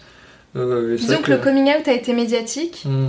mais c'est vrai que c'est pas forcément une personnalité que tout le monde connaît euh, de manière, euh, oui, très, ouais, effectivement très mainstream. Et ça, Euh, ça- donc, euh, Ouais, j'ai juste une question. Est-ce qu'on peut parler des personnes euh, cis qui incarnent euh, les personnes trans au cinéma dans les Ouais, séries bien sûr. Pourquoi c'est un problème? Euh, les personnes cis qui incarnent les personnes trans au cinéma, gros sujet, euh, grande, euh, qui, fait, qui a fait régulièrement polémique quand même. Mm. Euh, J'allais dire dans le cinéma américain, mais en fait pas que, en France aussi, dans certains Oui, rôles. oui. Notamment récemment, euh, Ouais. une des actrices de Noémie Merlan qui joue dans Ouais. La jeune fille en feu, qui va jouer un homme trans dans un, Tout à fait, dans ouais. un film et ça a été vivement critiqué. Bah, déjà, je peux vous en- enjoindre à regarder le documentaire Disclosure sur fait. Netflix qui résume ça euh, parfaitement, je trouve. Mais c'est un problème parce que ça ramène à cette idée que la transidentité, c'est une espèce de déguisement qu'on peut enlever et remettre Mm. comme on veut. Et du coup, donner le rôle d'un homme trans à une femme cis, ben, c'est, c'est aussi montrer ben, que cet homme trans, c'est pas vraiment un mec en fait, puisqu'on fait jouer par une femme. Donc, euh, donc, euh, donc euh, voilà. Et euh, c'est le problème qu'il y a aussi dans le doublage. On a vu récemment la, Laverne Cox, Oui, qui est une femme fait. trans noire américaine, qui en Espagne, son doubleur était un homme parce que bah, elle a une voix un peu plus grave à cause de sa basée sur testostérone. Euh, ce, qui est, ce, qui, ce qui est une preuve de transmisogynie parce que c'est ne pas considérer une femme, une femme trans comme une femme. Mm, mm. Euh, parce qu'une femme cis qui aurait une voix grave, on n'aurait jamais filé un homme pour la doubler. Quoi, donc, voilà.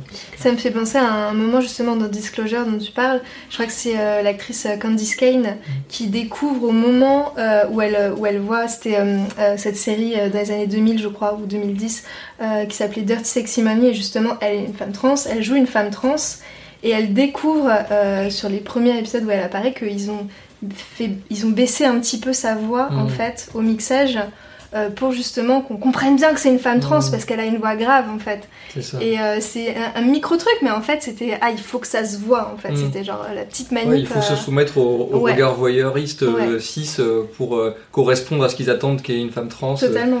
Comme quand j'ai dit, je sais pas, ma, je sais que j'avais dit à ma mère euh, euh, que bah si des femmes trans que je connaisse en fait elles finissent par par s'y se passer en fait et elle disait mais non là, une, une femme trans si elle est trans tu vas le voir et tout. Je disais bah non en fait euh, t'as sûrement croisé et rencontré plein de femmes trans dans ta Ouais. vie sans savoir qu'elles étaient trans quoi donc. euh, Ouais, Ouais. c'est clair. Euh, Il y a une question. euh, Il y a des gens qui demandent, euh, c'est des questions personnelles du coup, je- vous n'êtes pas obligé toutes de répondre, mais si votre famille, vos parents euh, l'ont bien accepté et comment ça s'est passé pour, pour vous de, de vous. Je vais dire coming out, mais c'est peut-être un terme qui est un peu. euh, On va parler de, on on va parler de parler coming out euh, très euh, prochainement. Donc, euh, de nous annoncer. de vous annoncer, de vous, de vous présenter. Ouais, je, je disais que je parlais en dernier pour vous regarder. non, moi je fais que parler depuis tout à l'heure j'arrête là. ok, je vous donne une pause. Non, vas-y toi. A lot can happen in three years, like a chatbot may be your new best friend. But what won't change? Needing health insurance. United Healthcare Tri Term Medical Plans, underwritten by Golden Rule Insurance Company, offer flexible, budget friendly coverage that lasts nearly three years in some states. Learn more at uh1.com. euh, du coup, euh, si mes proches sont au courant, si ma famille est au courant, ce genre de choses. Comment ça s'est passé Comment ça s'est passé Est-ce que toi t'as. Euh, tu as bah, moi, j'ai, j'ai, alors j'ai, j'allais dire, j'ai pas grand chose à raconter là-dessus. Non, mais en fait, j'ai pas, euh, j'ai, jamais eu besoin de faire de grandes annonces euh, un peu euh, mélo euh, à mes parents ou à ma famille euh, en mode, je crois que j'aime les filles. Donc j'ai eu cette chance de me dire, ok, c'est comme ça, et quand j'aurai besoin d'en parler à mes parents, bah, j'en parlerai et ce sera cool et tranquille. Et de fait, c'est ce qui s'est passé parce que mes parents, j'allais dire s'en foutent, non, je pense qu'ils s'en foutent pas, mais en fait, c'était pas un souci. Donc, euh, donc c'est une grande chance, je crois. et je pense aussi que ça m'a permis d'être assez à l'aise tout le long de ma vie avec moi-même, et ce qui fait que bah, ça facilite la vie. C'est un point moins de ne pas avoir euh, peur de, des réactions de son entourage et des gens qu'on aime. Donc, euh, ouais, là-dessus, je pense que je suis très très chanceuse de ce côté-là. Et, euh, et pareil, dans mon entourage proche d'amis, j'ai jamais eu... si au collège, c'était pas forcément évident, mais bon, le collège c'est un peu lointain et on est, je pense qu'on est très con aussi au collège.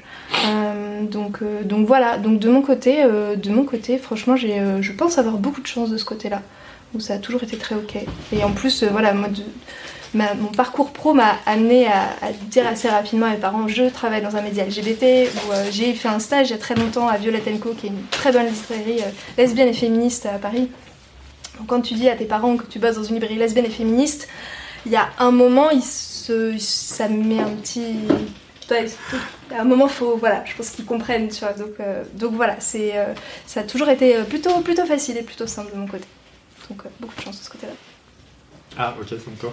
Ok, donc on parle de coming out. Euh, euh, de mon côté, je viens d'une famille caribéenne euh, et il y a beaucoup d'homophobie dans les Antilles françaises, comme dans plein d'autres endroits. Et donc, j'avais très très peur. J'ai entendu beaucoup beaucoup de propos LGBT-phobes pendant toute mon enfance, ça m'a bercé. Et j'ai toujours été assez féminin comme garçon dans mon expression de genre. Et ça a beaucoup inquiété mes parents plus jeunes et ils m'ont donné plusieurs injonctions à me viriliser. Hein. Ils m'ont inscrit à 50 sports différents et tout. Euh. et j'ai développé beaucoup de troubles du comportement alimentaire par rapport à ça. Enfin, c'était assez euh, délirant. Et euh, j'étais un garçon très très mélancolique aussi, très jeune. Et vers mes 15 ans, j'ai commencé à arrêter de me voiler la face et en parler à mes amis. Je me suis d'abord défini comme pansexuel, après, non, bisexuel, ensuite pansexuel, ensuite je me suis dit non, Anthony, arrête de délirer. C'est quoi pansexuel, Anthony? La pansexualité, c'est euh, partir du principe que, que oui, il n'y a pas que deux genres, en fait, il y, a plusieurs genres. En fait, la bisexualité, il y a le terme bi euh, pour deux, donc masculin et féminin, et pan, ça veut dire euh, tout. donc tous les genres et c'est oui voilà admettre qu'il y a plus que deux genres et ça veut pas dire que les bisexuels sont transphobes, c'est euh, juste euh, des, expressions différentes en fait. Et ce que j'allais dire, c'est oui, voilà, euh, je me suis d'abord défini comme bi, ensuite pan, ensuite je me suis admis auprès de moi-même que j'étais gay. Et à partir de là, j'ai continué à vivre ma vie parce que j'ai jamais été très proche de mes parents en fait. Et vers mes 20 ans, j'ai commencé à travailler dans la mode et je sais même pas comment ils ont fait pour pas se poser des questions. Après, j'ai eu mon premier copain, et je vivais encore chez mes parents et euh, parfois j'avais des vêtements à lui, il faisait euh, quatre tailles de plus que moi. Et du coup, euh, dans le large familial, quand on lavait mes, vêtements, ma mère mettait sur mon lit. Mais je pliais, je participe aux tâches ménagères. elle mettait les vêtements de mon mec en fait sur mon lit. Et donc je pense qu'elle se voyait la face qu'à moitié. Parce qu'elle voyait très bien que le t-shirt en XL c'était pas le mien. Et elle le mettait quand même sur mon lit parce qu'elle savait que ça avait un rapport avec moi. Euh, et, voilà, donc elle ne me disait rien, mais euh, elle laissait des signaux euh, qui laissaient entendre qu'elle ne voulait pas en parler, mais qu'elle avait sans doute compris, je ne sais pas. Et mais j'ai toujours pas fait mon coming out. Et c'est un soir de crise d'angoisse que je lui ai dit, ça faisait peut-être deux ans qu'il était en couple avec ce garçon chez qui je pouvais découcher pendant une semaine sans qu'on me pose de questions. Et mon père, pendant tout ce temps, il a jamais posé de questions. Et je raconte beaucoup trop ma vie en fait. je, vais, aller straight to the point. Et voilà. Point. Euh, je pense qu'à 23 ans, après 3 ans de relation avec mon mec de l'époque, j'ai fini par dire à ma mère, en sorte de crise d'angoisse, que j'étais gay. Elle m'a dit, euh, en m'engueulant, euh, que il fallait surtout pas que j'en parle à mon père. Et ensuite, que ça me regardait, qu'il fallait juste que je me protège, et voilà. Et en fait, ça a été tout, la discussion qu'on a eue. Jusqu'à maintenant, on n'a pas parlé beaucoup plus. Mm. Enfin, ça a été cet échange-là il y a peut-être 3 à 4 ans, et c'est tout.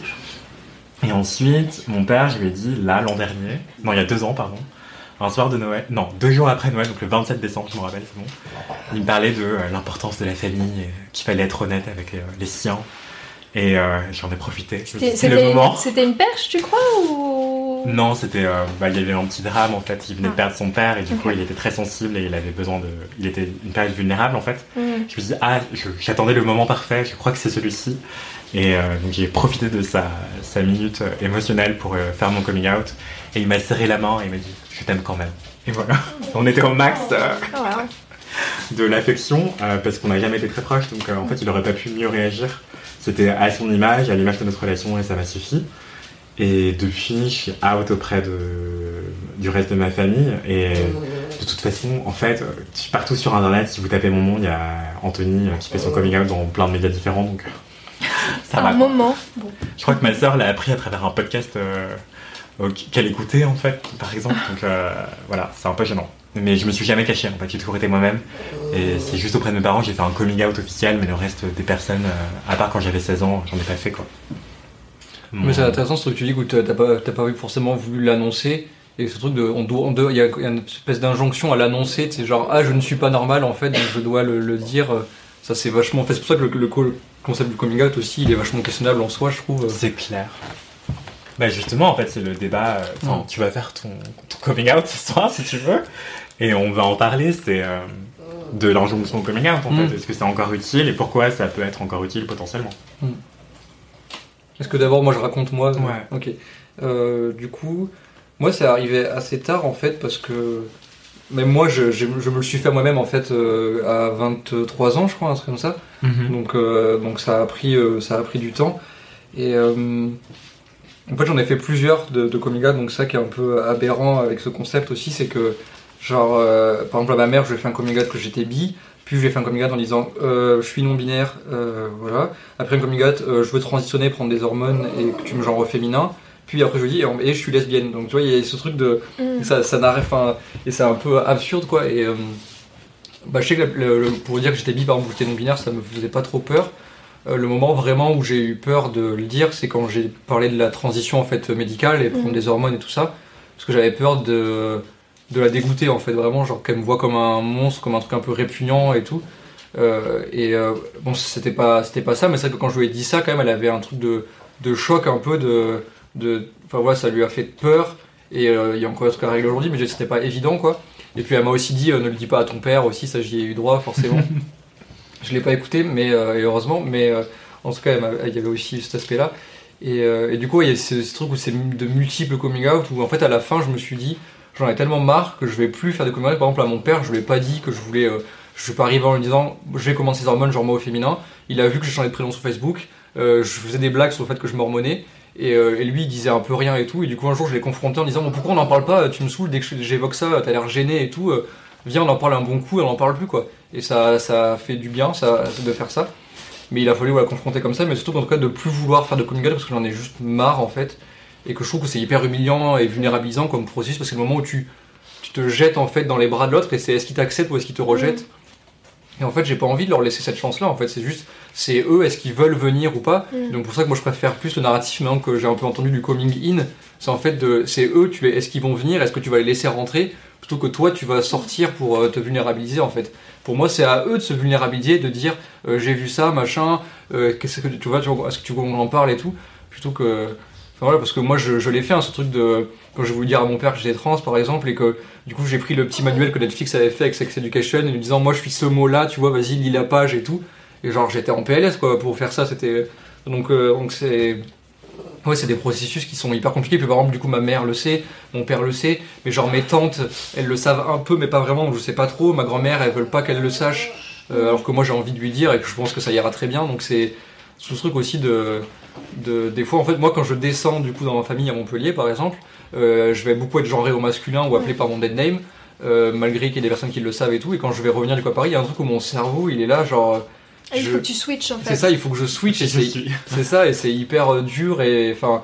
Et du coup, c'est ce truc de. Et c'est jamais fini en fait de faire des coming out parce que des fois je me fais genrer au masculin à la boulangerie et là, et des fois bah, je vais le laisser passer, puis des fois je vais dire non, en fait, euh, euh, il faut me genre au féminin et tout ça. Donc euh, donc c'est aussi. Il y a une espèce de truc dans les films souvent où le- une fois que t'as fait le coming out, c'est bon. Mais en fait, c'est pas vrai, quoi. Le coming out dans notre vie, on le fait tout le temps en fait, quoi. Ouais, ouais. Donc, euh, ouais. À chaque fois qu'on rencontre de nouvelles personnes, en fait, c'est hyper fatigant. euh. Et c'est intéressant ce que tu dis sur le coming in. Je me rappelle, par exemple, j'ai une grande sœur. et À 15 ans, j'avais des t-shirts euh, Lady Gaga, I'm a free bitch, baby. Elle m'a invité au Stade de France voir Lady Gaga en concert et tout, mais on n'a jamais eu cette discussion. Mm. Et quand elle l'a appris, quand j'avais 25 ans, que j'étais gay euh, à travers un podcast, elle m'a dit, mais pourquoi tu me l'as pas dit? Je lui ai dit, mais pourquoi toi, t'as pas aménagé le terrain pour que je Mhm. veuille te le dire, en fait Enfin, M'inviter à un concert de Gaga, c'est pas suffisant. Et euh, justement, en fait, si t'étais vraiment une alliée, t'aurais peut-être euh, aidé à installer un climat de confiance et tout. Elle m'a dit, effectivement, j'étais hyper inquiète quand t'étais plus jeune, quand t'avais 10-12 ans. euh, parce que, ouais, j'avais des, des signaux de détresse psychologique extrême et... Et juste, ils faisaient rien. En fait, ils en parlaient entre eux, ma mère, ma soeur, mon père, mais ils faisaient rien. Ils m'ont pas amené voir un psy ou des choses comme ça. Et ils m'ont juste regardé en tourne comme ça.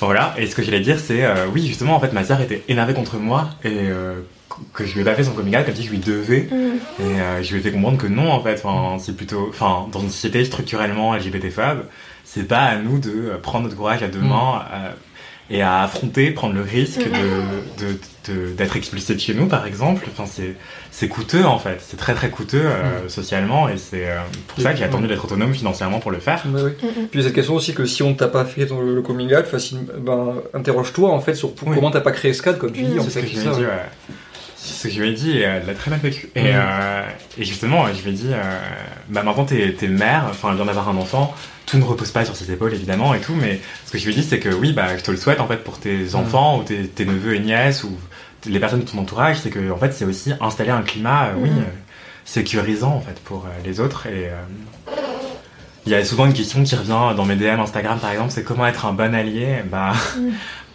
déjà, je pense. Enfin, cette question m'énerve et en même temps, je comprends. Comment avoir, le, poser, comment avoir le badge pour pouvoir le mettre. euh, Ouais. Ouais.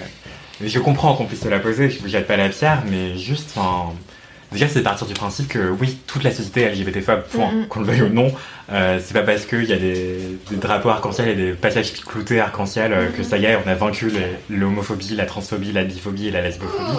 C'est plus compliqué que ça. Enfin, c'est quand on recherche un appart, quand on recherche un travail, quand on est dans la rue et qu'on n'ose pas tenir la main de notre partenaire ou juste être soi-même et s'habiller comme on veut. En fait, enfin, c'est tout ça. En fait, c'est structurel. C'est à toutes les strates de la société.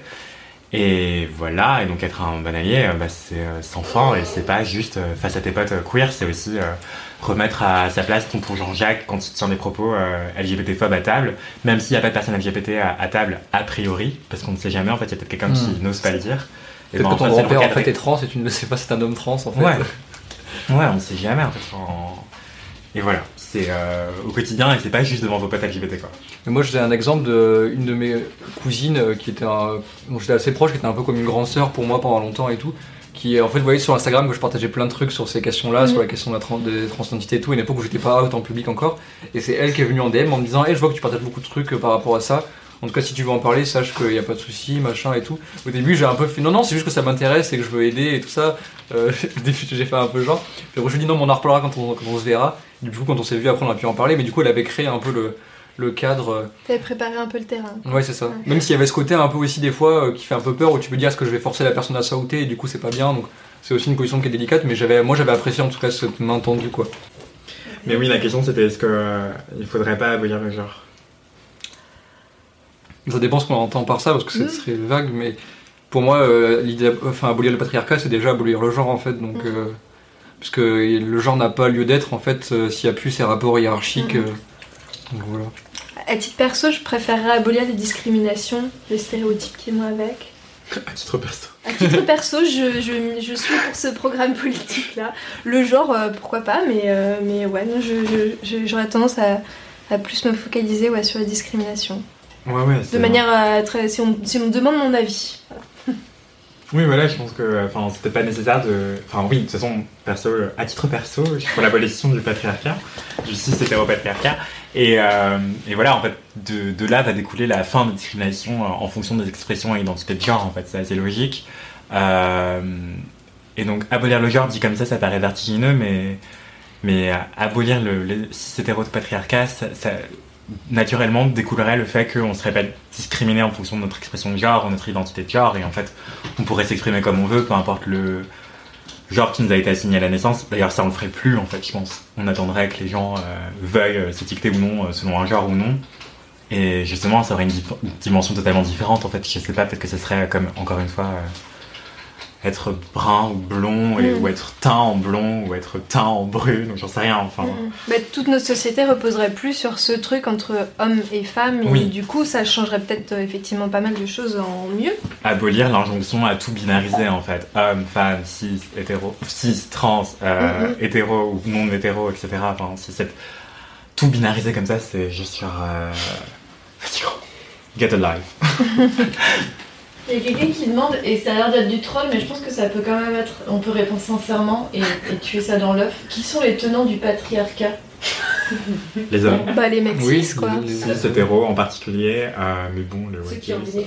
Bah, j'ai un conseil lecture, euh, si vous voulez, c'est de lire euh, Masculinité au pluriel de Raewyn Connell, qui est une femme trans euh, chercheuse, sociologue, qui a écrit sur justement ben, le fait, bah, du coup, dans le patriarcat, enfin, qui a le pouvoir, qui tient le patriarcat, c'est les hommes, mais que dans la classe des hommes, il y a différentes sous-classes en fait qui se Oui.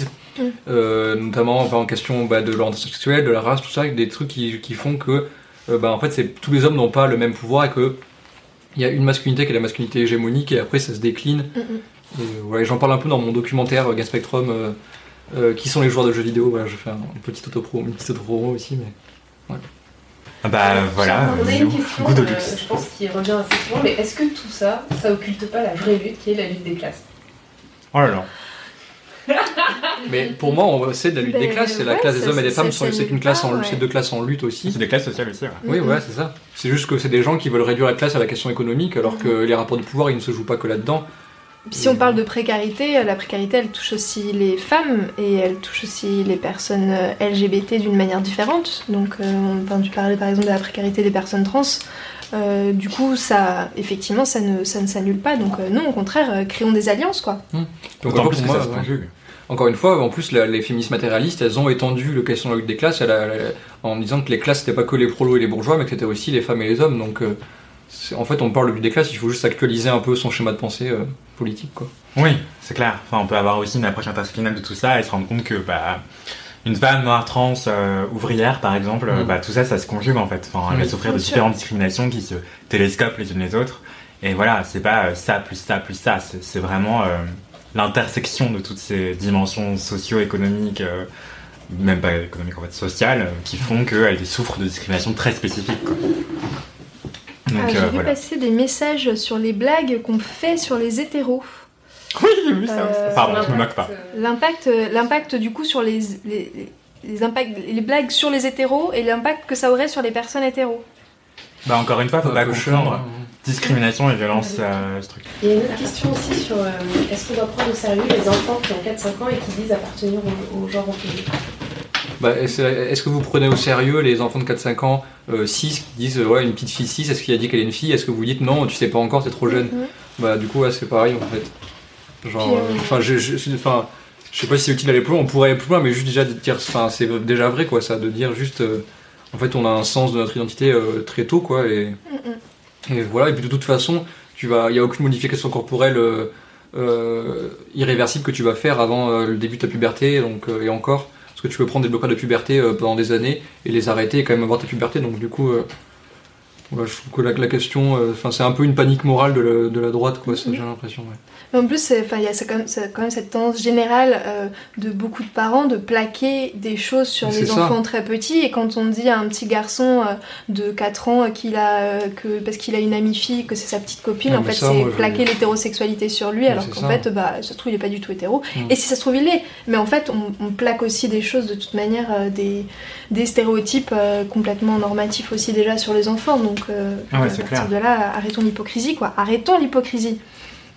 Ouais, c'est clair. J'ai envie de le dire. Je sais pas si le chien il est bien, souvent il bouge pas depuis tout à l'heure. mais- Est-ce qu'il a Je- peur de je descendre ou pense qu'elle que- je comme est ça, pas mal, sait hein. pas descendre. Donc, Elle ne sait pas donc sauter, tu peux l'avoir jusqu'à Ah. 23h, la fin du live sur les genoux. Mais est-ce que euh, est-ce qu'on répond pas sur l'hétérophobie Ah oui, on n'a pas, on n'a pas vraiment répondu sur les blagues hétérophobes. Pardon, je me moque pas. Euh, non, mais on fait des blagues sur l'hétérophobie. Si on peut en parler de l'hétérophobie sérieusement, c'est déjà dire que l'hétérophobie, c'est euh, comme le racisme anti-blanc. Ça, ça n'existe pas, c'est une escroquerie intellectuelle. Oui, ça n'existe pas, mais avec un peu d'effort, on pourrait arriver à le faire exister. quoi. C'est ça la blague que souvent je vois passer sur Twitter. Râlez pas trop parce qu'on va finir par Attention, le faire exister. hein, quoi. attention les hétéros. Hein. Non mais, euh, non mais très sérieusement, en fait, euh, l'hétérophobie, bah non, ça n'existe pas l'hétérophobie parce qu'en fait, euh, vous ne subissez pas d'hétérophobie à proprement parler, euh, vous Mm. prenez pas de risques dans la rue, euh, vous n'avez pas de problème pour trouver un boulot, pas de problème pour trouver un appart. C'est ça, de quoi vous êtes exclu parce que vous êtes hétéro Il n'y a pas d'exclusion. Après, qu'on se permette de temps en temps de faire une blague sur les hétéros, le fait que, euh, que je sais pas, qu'est-ce quelle, quelle blague je fais sur les hétéros, quelle bonne blague j'ai sur les hétéros, je vais réfléchir, ça va me revenir à un moment. hein. Mais, euh, Bah j'en ai pas. ah, j'en ai plus. Ils ont de très bons amis Ils ont des très. Ouais, par Ça, c'est exemple. une vérité, c'est même pas une blague. It's funny because it's true. Non, ouais, on va dire ça. Mais non, mais, Mais, en tout cas, euh, si jamais par exemple vous êtes refoulé dans le bar parce que vous êtes hétéro ou euh, on vous refuse euh, Je sais même pas ce qu'on pourrait vous refuser, mais oui. Hein. ça serait le Bah, barré la vie, voilà, exactement. oui, C'est ça. Mais la présence règle, dans en un espace non mixte où justement bah, des, per- des personnes euh, euh, queer ou LGBT ont envie de se réunir euh, sans toi, parce qu'en fait, t'as le reste de- du monde pour toi. Oui, voilà, donc c'est ce. Et voilà, et si jamais on vous fait ah ça l'hétéro dans la cour de récré, c'est pas une euh, discrimination structurelle, enfin c'est pas une violence structurelle, c'est juste une discrimination ponctuelle dans un moment donné, mais c'est pas socialement euh, systémique quoi. Je sais pas si je suis clair, mais en fait faut arrêter de confondre euh, quelque chose de ponctuel, individuel à un instant T, Mm. avec une réalité structurelle qui fait que oui on est discriminé à l'embauche, à- au logement, euh, dans la rue, et, etc. et dans le, par le corps médical aussi, euh, même euh, judiciaire, tout ça, ça, ça compte Pensiez-vous en énormément. tant qu'hétéro, vous avez jamais eu de problème dans le cabinet du médecin à dire que vous étiez euh, en couple avec une personne de même sexe en fait. Enfin, juste en fait, ça vous est jamais arrivé. Bah, pourtant, en fait, euh, bah, pour une personne gay, lesbienne ou bi, bah, ça arrive en fait de ouf. Enfin, je veux dire, tu sais pas comment le médecin en face de toi il va réagir. Si on va te regarder avec un air de mépris, genre ah, en mode ça va poser problème, bah en fait ça vous arrive pas. Et en fait, c'est même pas juste que ça vous arrive pas, c'est que vous y pensez même pas. C'est-à-dire que vous avez même pas la pression de se dire que ça peut arriver en fait. Donc à partir de là, en fait, euh, Bah, bah, moi, ouais. non, vous subissez pas grand-chose par, Moi, parce que vous êtes hétéro. Bah oui. Moi, je sais que dernièrement, je voulais visiter des appartements avec ma Mm. copine. Et en fait, j'étais obligé de boy modé, c'est-à-dire d'être Ouais. perçu comme un, un homme dans les visites pour euh, avoir plus de chances d'avoir l'appartement, en fait. Parce que, enfin, déjà, quand on est lesbienne 6, je sais que ça peut être compliqué. Mais en plus, quand une des lesbiennes est trans, euh, visiblement, tu vois, c'est aussi, aussi un truc de plus. euh. Donc voilà. Après, je sais que je connais des gens qui ont eu. Qui ont été euh, tokenisés par leur propriétaire et qui a dit Oh, je vous ai donné l'appartement à vous parce que vous êtes trans et du coup, je voulais faire une bonne action. Ah. Bon, c'est un peu horrible aussi, mais Ok. après, du coup, t'as eu l'appartement, quoi. Mais c'est c'est pas la majorité, hein, je veux dire. Ouais. J'ai j'ai un pote de couple, enfin pardon, j'ai euh, deux potes mecs hétéros, 6, qui ont eu un appartement en faisant croire qu'ils étaient gays, parce qu'ils se, ils se sont dit à notre âge, si on est deux mecs, ils vont Queer dire ouais, ils sont dégueulasses, euh, ils vont Mm. faire la fête tout le temps. Alors que dire qu'ils étaient gays, euh, les Ah propriétaires se ouais. sont dit ah ouais, ils vont être propres et avoir une super belle déco et Oh tout. waouh, Et ça a marché. le coup de la déco.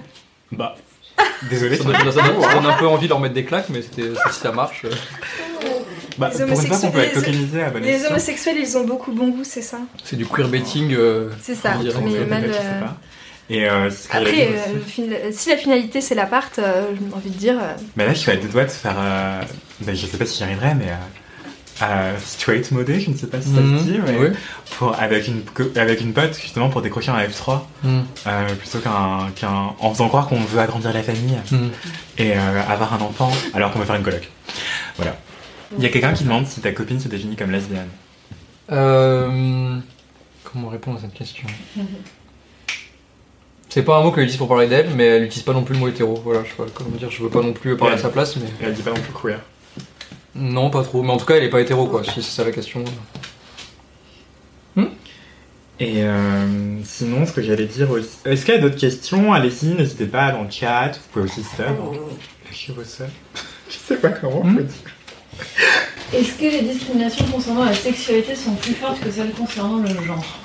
Je pense qu'il faut arrêter de mettre en compétition les discriminations, en fait, d'autant plus qu'elles peuvent se conjuguer entre elles. Euh, et voilà, enfin, on peut être une personne trans et lesbienne. euh, Et trans et euh, hétéro, ouais. trans et hétéro aussi. Et euh, ce que j'allais dire, c'est que oui, voilà, on n'a pas à les mettre en compétition. Mm. Ensuite, peut-être que les chiffres de LGBT-phobie qui viennent de tomber recensent des violences. Enfin, Bah Après, j'ai l'impression que la. En tout cas, aujourd'hui, genre la transphobie, c'est quand même plus violent que l'homophobie, j'aurais tendance à dire, dans le sens où on est euh, plus e- exclu du marché du travail. Peut-être qu'il y a 60 ans, c'était plus égal, mais j'ai l'impression qu'aujourd'hui, euh, il y a peut-être une plus grande exclusion, euh, bah, notamment des femmes trans du marché du travail, ce genre de truc-là, que des, des, fa- des femmes lesbiennes ou des hommes gays. Mais après, peut-être que vous avez des chiffres qui disent, qui disent l'inverse, mais j'ai quand même l'impression que dans LGBT, le T, c'est quand même un des trucs les plus opprimés, quoi, j'ai Mm. l'impression. Mais, mais ce qui me semble aussi, c'est que le regard social, de toute manière, euh, est plus euh, compatissant vers les Mm. victimes d'homophobie, de lesbophobie ou de biphobie euh, que envers la transphobie, qui est peut-être moins connue, moins médiatisée, et donc en fait, les, les- elle est peut-être moins identifiée la transphobie, ce qui fait que du coup, elle va se développer de manière euh, plus violente et plus Mm. insidieuse, et du coup, l'homophobie socialement, elle est plus facilement condamnée en fait. Euh, Oui, c'est ça, ce qui est un acquis effectivement, hein, tant mieux, mais euh, en fait, euh, du coup, derrière, euh, la transphobie est peut-être pas Mm. au même niveau, et du coup, il y a un, bah, ouais, une forme de laisser-faire en fait. Oui. Après, je pense que ça se conjugue aussi beaucoup avec d'autres paramètres, hein, comme la question de la sociale, de la race et tout, parce que je sais qu'il y a plein de femmes trans, trans blanches bourgeoises qui arrivent très bien à s'épanouir et qui n'ont pas trop de soucis, Mm, mm. alors que les, femmes trans racisées migrantes, par exemple, vont n'avoir vont avoir que le travail du sexe comme moyen de survie. Donc c'est aussi ces questions-là qui rentrent en jeu, quoi. Je pense beaucoup. Euh, Il y a une question que j'adore. Si vous étiez président, présidente, quelles mesures adopteriez-vous pour améliorer le quotidien des personnes différentes Euh, Mais euh, ouais, bah, c'est qu'on peut répondre à ça. Bah, sur XY, on a fait une vidéo qui s'appelle L'argument trans pour le socialisme et qui dit que le meilleur moyen de d'aider de- que les personnes trans aient plus de droits et, et, et- et des meilleurs moyens d'exister, de subvenir à leurs besoins et tout ça, c'est le socialisme en fait. C'est euh, ben, que, ouais, qu'il y ait plus que, notamment parce qu'avec les moyens d'un État, d'un État qui socialiserait toute la richesse produite, euh, on pourrait faire des politiques publiques en fait qui seraient beaucoup d'ampleur, qui seraient beaucoup plus massives et qui permettraient beaucoup plus de, bah, de régler en fait ces soucis-là, ces problèmes structurels, Euh, notamment aussi bah, de faire que bah, le chômage n'existerait plus, donc on pourrait plus se faire virer à cause de ça. Enfin, tu vois, ce serait déjà une des grosses structures de pouvoir qui est l'entreprise déjà euh, serait abolie sous le socialisme et ça serait déjà un bon truc. Donc, euh, enfin, voilà, moi c'est une, une des grosses réponses, c'est aussi ça, c'est que je pense que beaucoup de notre libération passe aussi par le socialisme. Mais après, voilà. Toi, t'appliquerais une loi en particulier? Moi, présidente, euh, oh là là, je réfléchis. hein. Euh, euh, non, non, mais je réfléchis. euh, euh, pour améliorer le quotidien des personnes, c'était ça un peu le. Ouais, améliorer le quotidien des personnes différentes. Euh, Après, différente, c'est très. On est tous. Enfin, ça veut tout et rien dire un peu les ouais, personnes ouais, ouais. différentes. Je, je, je- je reprenais la question. Ouais, bah oui, c'est ça, mais la est, question elle est pas vraiment. euh, Améliorer le quotidien. Moi, je peux pas répondre, je vais me faire cancel. Euh, Je sais pas, enfin déjà, moi je pense que. J'allais dire euh, des mesures euh, de fa- favoriser l'éducation sur ces questions-là, mais bon, on part déjà de très très loin, mais. euh, et je sais pas si euh, l'école est euh, forcément. Enfin, déjà, en fait, il faudrait former les enseignants de manière générale sur ces questions-là, je pense. Euh, mais en fait, c'est la société qu'il faut former, c'est même pas juste l'éducation. Je ne sais pas, c'est une bonne question, je ne sais pas. Alors là, je suis vraiment nulle en. Je ne suis pas une politicienne, comme vous pouvez le voir, donc je ne sais pas. Anthony, tu avais une suggestion qui risquait de te faire cancel. Ouais, du coup, j'en parlerai pas. D'accord. Euh, juste avant, comment? Ouais, dans le chat, on nous demande euh, comment on pourrait euh, éduquer les enfants sur les questions de genre à l'école ou euh, euh, enfin qu'est-ce qu'on pourrait faire pour, euh, pour qu'ils appréhendent mieux ces questions-là quoi. Bah, former les profs pour qu'ils le fassent, Hmm. déjà, parce que les profs, ils sont. Enfin, c'est ce qui se voit beaucoup. Euh, Il y a un très bon ouvrage sur cette question qui s'appelle Hétéro l'école, point d'interrogation, qui est d'une sociologue euh, qui s'appelle Gabrielle Richard et qui travaille sur les questions LGBT à l'école. Et euh, c'est elle est vraiment passionnante et son livre est, super. Il est très. C'est un, petit bouquin, il, est- se lit vraiment très très facilement, il est hyper accessible et je le conseille s'il y a des personnes. euh, profs ou futurs profs qui nous suivent parce que vraiment on apprend plein plein de choses sur comment justement il y aurait justement intérêt à parler de ces questions de genre, d'orientation sexuelle, d'identité de genre à l'école, mais en fait ça, passe aussi par euh, la nécessité de se décentrer et de questionner aussi les normes euh, hétérosexuelles euh, euh, qui nous façonnent en fait depuis le début et qu'on retransmet pas forcément euh, en le voulant, mais qui se, forcément qui se transmettent dans les rapports qu'on entretient avec, euh, nos élèves, avec nos classes, avec les activités qu'on fait, avec la manière dont on enseigne, et qu'il s'agit aussi de ça, c'est de commencer par euh, déconstruire ça et ensuite euh, s'informer, se sensibiliser à ces questions-là. Et, euh, que oui, bah, euh, l'école, à l'image de la société, bah, en fait, elle, reproduit des schémas de domination. Et effectivement, la question un peu provocatrice de ce bouquin, c'est est-ce que, euh, est-ce que l'é- l'école enseigne l'hétérosexualité? Et la réponse, bah, c'est un peu oui, en fait. c'est euh, c'est les, les exemples qu'on nous, nous cite dans les exercices, c'est les histoires qu'on apprend dès la maternelle et, et jusqu'à la primaire, c'est les œuvres qu'on étudie plus tard euh, en cours de français, en fait. Tout ça, ça fait partie, tout, tout le corpus qu'on voit euh, dans, dans, dans- dans nos études, même après. euh, voilà, oui, ça, ça façonne l'hétérosexualité, en fait. Enfin, l'école, euh, c'est une fabrique d'hétérosexuels, en fait. Mm. Voilà, c'est un peu le truc provocateur de ce bouquin, mais en même temps qui s'appuie sur euh, euh, des témoignages et sur, euh, voilà, sur le, concret de ce qui se passe à l'école aujourd'hui. Donc, donc il y aurait un vrai intérêt ouais, à se décentrer justement sur cette question-là, et à questionner les En fait, c'est toujours ça, on se positionne toujours à se dire ah, faut s'informer sur les questions LGBT, etc. Et oui, c'est une bonne chose, mais justement, toujours se tourner vers l'autre et vers ce qui n'est pas la norme, bah, en fait, ça fait que derrière, on questionne pas non plus nos propres normes, euh, qui est par exemple l'hétérosexualité est une norme et la blanchité est aussi une norme en fait. Enfin voilà, c'est tous ces systèmes de domination qui font que bah en fait, euh, oui, on, reproduit, euh, des hiérarchies sociales. Voilà. Ouais, c'est clair. Et en plus, je pense qu'on peut pas non plus croire que Enfin, on aura beau apprendre aux enfants à l'école à euh, déconstruire euh, l'idée de genre ou la construction sociale aussi que peut être la sexualité. Euh, si derrière les parents en fait retricotent tout ça ou autrement ces clichés ou alimentent ces clichés-là, bah en fait oui, parce qu'en fait les enfants ne naissent pas homophobes ou LGBTphobes, ils le deviennent et en recopiant ce que font leurs parents notamment ou leur entourage en général. Et on aura beau dire vouloir éduquer son enfant de manière non genrée et l'envoyer avoir un, quelqu'un qui a été, une personne qui a été assignée garçon à la naissance, par exemple, qui va à l'école et qui veut avoir des chaussettes roses à l'école, mais qui va être harcelé à l'école parce qu'il porte des chaussettes roses, bah, on aura beau avoir une éducation genrée à la maison, il sera quand même cyber harcelé, euh, non, pas cyber harcelé, pardon, harcelé à l'école, et ça craint, en fait, ça craint totalement, et c'est pas coupé du monde, enfin, oui, l'école peut apprendre tout ça, mais il faut aussi que les parents s'éduquent, en fait, il faut aussi que, c'est hyper compliqué. C'est pour ça qu'il faut agir de manière structurelle, encore une fois, parce que c'est un système. C'est pas juste l'école qui peut tout révolutionner à elle seule, quoi. Et il y a un autre truc que je voulais dire juste avant qui n'a rien à voir avec tout ça, c'est quand on parlait de ne pas mettre en compétition cette discrimination. Et je vais aller me rapporter aux chiffres en fait des assauts sur les LGBT-phobies, euh, les signalements qui ont pu être faits, les témoignages qui ont pu être faits euh, au ministère de l'Intérieur aussi notamment, les chiffres que communique le ministère de l'Intérieur euh, par rapport aux actes LGBTI-phobes. En fait, le truc, c'est que justement, euh, ça pose aussi la question de, des personnes qui n'osent pas peut-être aussi euh, témoigner ou porter plainte ou, euh, ou voilà, juste faire un signalement par rapport aux actes qu'ils peuvent subir, qu'ils et elles peuvent subir. Et ça, je trouve que ça biaise aussi beaucoup la vision qu'on peut avoir de, des LGBT-phobies en France, en fait. parce qu'on a l'impression que Enfin, en fait, ce qui est surreprésenté, c'est les hommes cis gays qui déclarent être victimes d'homophobie, du coup. Mais je suis sûr qu'il y a aussi énormément de, femmes et de personnes trans et d'autres personnes encore qui, subissent des discriminations et qui juste n'osent pas en parler parce qu'elles ont peur de ne pas être euh, bien reçues, de ne pas être prises au sérieux, etc.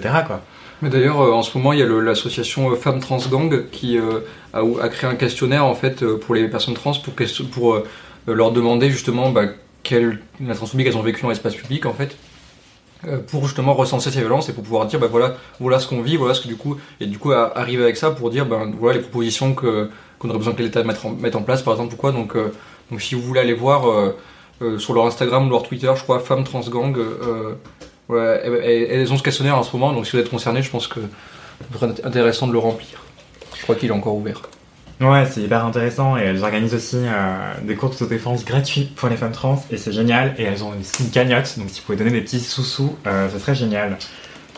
ça s'appelle Femmes Trans Gang. Et ce que j'allais dire aussi, Enfin, oui, en fait, on a une vision hyper biaisée de ce que peuvent être. Euh, J'articule plus. On peut avoir une vision extrêmement biaisée de ce que peuvent être les LGBTI-phobies. En fait, déjà, on pense surtout, surtout, surtout aux hommes gays, généralement, l'imaginaire euh, collectif invisibilise totalement les personnes trans, les personnes euh, non binaires, les personnes lesbiennes, les bisexuelles. Enfin, on pense pas du tout, on pense pas assez à ces personnes-là, en fait, qui subissent des violences différentes, mais qui restent des violences, quoi. Et je brode beaucoup trop. Euh, non, non, je vous laisse parler. je sais pas si on a d'autres questions après. Euh. Bah en fait on pouvait revenir, si on n'a pas d'autres questions, allez-y, posez vos questions dans le chat pendant qu'on a les yeux dessus, sinon j'allais reparler du coming out en fait. Moi j'avais demandé si on, qu'on avait fait le tour ou pas encore de la question. Je crois qu'on n'a même pas commencé. Ok, donc bah à, peine, à peine effleuré le ah, sujet. Parce que, enfin, personnellement, j'adore YouTube, j'avoue, je suis un peu un noob de Twitch et tout, donc euh, merci de me réserver un bon accueil s'il vous plaît. Euh, il y a un truc qui me fascine avec YouTube, c'est que quand j'ai commencé à, quand j'étais YouTube, déjà j'ai commencé euh, à comprendre ce que pouvaient être les personnes LGBT, si ça veut dire quelque chose à travers YouTube, je suivais une chaîne qui s'appelait Androgenetics et c'était ma vie. Genre, je faisais trop, je sais pas si tu connais. Non, je connais pas du tout. Et toi? Mais toi, t'es jeune, non? T'as quel âge? J'ai 25. Oh, baby Et ben, Androgenetics, c'était 5 personnes queer, hyper androgynes dans leur expression de genre, qui euh, s'échangeaient un jour par semaine. Enfin, pardon, elles étaient 5, il y avait une qui faisait le lundi, une qui faisait le mardi, une qui faisait le mercredi, etc. Et euh, sur les cinq personnes, au départ, elles étaient toutes les cinq se définissant comme des hommes cis gays. Et toutes les cinq, finalement, cinq ans plus tard, elles se sont annoncées comme étant trans. Donc c'est assez marrant. Et euh, bref, je les, je les adorais et tout. Mais non, en fait, je suis parti beaucoup trop loin. Ce que je voulais juste dire, c'est que il y a 10 ans, quand je regardais YouTube, euh, les gens faisaient leur coming out, c'était la vidéo qui faisait le plus de vues. Et maintenant, il y a plein de personnes queer qui sont sur YouTube et qui ne font tout simplement pas de coming out. Et elles sont là depuis 2, 3, 5 ans et elles font pas de coming out parce qu'elles estiment même plus ça nécessaire en fait. Parce qu'elles ont admis que c'était fluide et basta. Et leur audience n'exige plus ça d'elles comme euh, ça pouvait être le cas il y a 10, 12 ans en fait. Parce que j'ai dit 10 ans, mais en fait non, c'est plus encore. Hmm. Je sais que moi, euh, j'ai pas refait de vidéo sur ma chaîne YouTube Game Spectrum depuis que je suis out. Mais j'ai pas l'intention de faire une vidéo genre mon coming out quoi. Je pense là je voulais revenir avec une vidéo juste FAQ pour dire ce que je vais faire à la suite et je pensais juste dedans de bah, dire voilà juste euh, bah, je suis une meuf trans, je m'appelle Sophia et voilà et genre passer à autre chose et pas faire une grande parce qu'on voit encore quand même des, notamment je pense récemment il y avait Philosophie Tube qui est une youtubeuse euh, anglaise qui a fait son coming out trans du coup et elle en a fait une grande vidéo, une grande cérémonie et tout mais après elle l'utilisait aussi pour parler un peu de de ça justement quoi. Mais euh, c'est clair qu'aujourd'hui c'est cool de voir qu'on n'est plus obligé d'en passer par là tout le temps et que c'est pas forcément genre la vidéo qui fera le plus de vues parce que c'est vrai que c'est toujours un peu humiliant quoi. C'est vraiment genre on se conforme au schéma narratif genre des films hollywoodiens et du coup on est récompensé par ça par le, le système cis hétéro et c'est un peu un peu frustrant quoi. C'est vrai que moi des fois je fais un peu des tweets euh, genre classique euh, personne trans sur Twitter, tu vois, euh, et je vois en fait le nombre de j'aime que ça a, tu vois, et je me dis mais en fait c'est, enfin je dis les trucs que les cis veulent entendre et ça marche de ouf, donc il y a vraiment un effet, enfin je sais pas, qu'est-ce que j'ai plus d'exemples, mais qu'est-ce que j'avais, enfin j'ai plus d'exemples en tête là, mais je sais que j'ai des tweets, enfin très basiques, mais qui en fait comme ils correspondent un peu au voyeurisme, par exemple, enfin si c'est pareil pour les personnes, c'est pareil aussi pour le voyeurisme hétéro et tout ça. Ben en fait tu vois que tu es, récompensé par ça, donc tu as, aussi un, une envie de le faire, parce que tu te dis bah, je vais en retirer quelque chose et tout. Donc tu vois comment ces, ces, ces schémas-là ils sont inscrits, enfin genre hyper profond quoi. Je veux avoir plus d'interactions sur mes tweets quand ils vont correspondre à ça que quand euh, ils vont pas correspondre quoi. Toi Maëlle, est-ce que tu trouves le coming out encore nécessaire aujourd'hui? Euh, Je pense que ça peut l'être encore. Euh, mais je pense que les. Ouais, comme. C'est un peu ce que vous disiez. L'autre, c'est que les, modalités, notamment, bah, pas l'exemple de YouTube, mais les modalités ont un peu changé et, euh, euh, c'est une vraie question, hein, vraiment. Enfin, moi, d'un point de vue personnel, j'ai jamais eu besoin de faire cette annonce de cette, de cette, dans cette forme-là. Euh, et du coup, j'ai pas trop de souvenirs non plus de personnes proches que je connais qui ont dû s'en ouvrir à moi de cette manière-là. Euh, est-ce qu'on parle d'un point de vue justement de personnes euh, lambda comme vous et moi ou de personnes euh, genre des personnes célèbres? Parce qu'il y, y, avait aussi. Mais justement, hmm. c'est intéressant. Pourquoi est-ce que tu veux faire ce distinguo? Bah, parce que il y a cette idée qu'un coming out d'une personne connue peut, peut favoriser une forme de visibilité.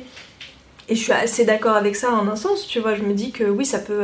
c'est pas seulement pour les pour les enfin c'est à la fois pour les personnes qui vont se reconnaître dans un parcours et, et se euh, enfin je sais pas tu vois je pense par exemple euh, au coming out en 2014 euh, d'Eliot Page qui était un moment hyper fort ce discours et après le, le mm. coming out trans qu'il a fait plus récemment enfin c'est des moments ces deux coming out sont hyper forts pour, pour des personnes euh, même j'allais dire de son âge, mais pas que en fait, pour des mm. personnes plus âgées aussi. Et c'était hyper, euh, ça devient un peu des symboles en fait. Et euh, mais je pense aussi effectivement qu'il faut aussi questionner ce symbole sur qu'est-ce que ça amène comme visibilité, pour qui on le fait. Est-ce qu'on le fait dans des modalités qui vont plaire à un public hétéro et qui va se retrouver, qui va avoir, oui, comme tu disais, une attente comblée mm. dans les termes dans lesquels ça se fait, avec un côté très émotionnel, solennel.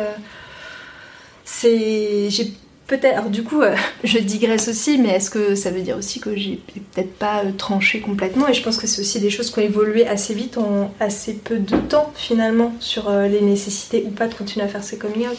Moi, je pense. Moi, j'ai deux personnalités qui me font hmm. penser à cette question. C'est genre Harry Styles et Taylor Swift, par exemple dont on soupçonne, par exemple Taylor Swift, on soupçonne euh, son lesbianisme ou sa bisexualité, et pareil pour Harry Styles, on soupçonne son... Alors Harry Styles, oui, mais euh, Taylor Swift bah, vous, bah, Ses deux dernières albums, bah, elle, a deux ou trois chansons saphiques euh, dedans. oh, wow. Et il y a plein de meufs lesbiennes qui disent, en fait, elle a fait son coming pour les meufs lesbiennes, mais pas pour les autres. Et du coup, cette question de est-ce que c'est du queerbaiting, du coup, donc c'est est-ce que c'est genre faire genre que t'es queer pour ton bénéfice, mais en fait tu l'es pas, ou est-ce que tu l'es mais que tu veux pas vraiment le dire. Donc c'est une question aussi qui se pose. Quand le coming out il est pas fait, on va aussi le reprocher à la personne parce qu'on va dire elle va jouer sur la tangente ou pas.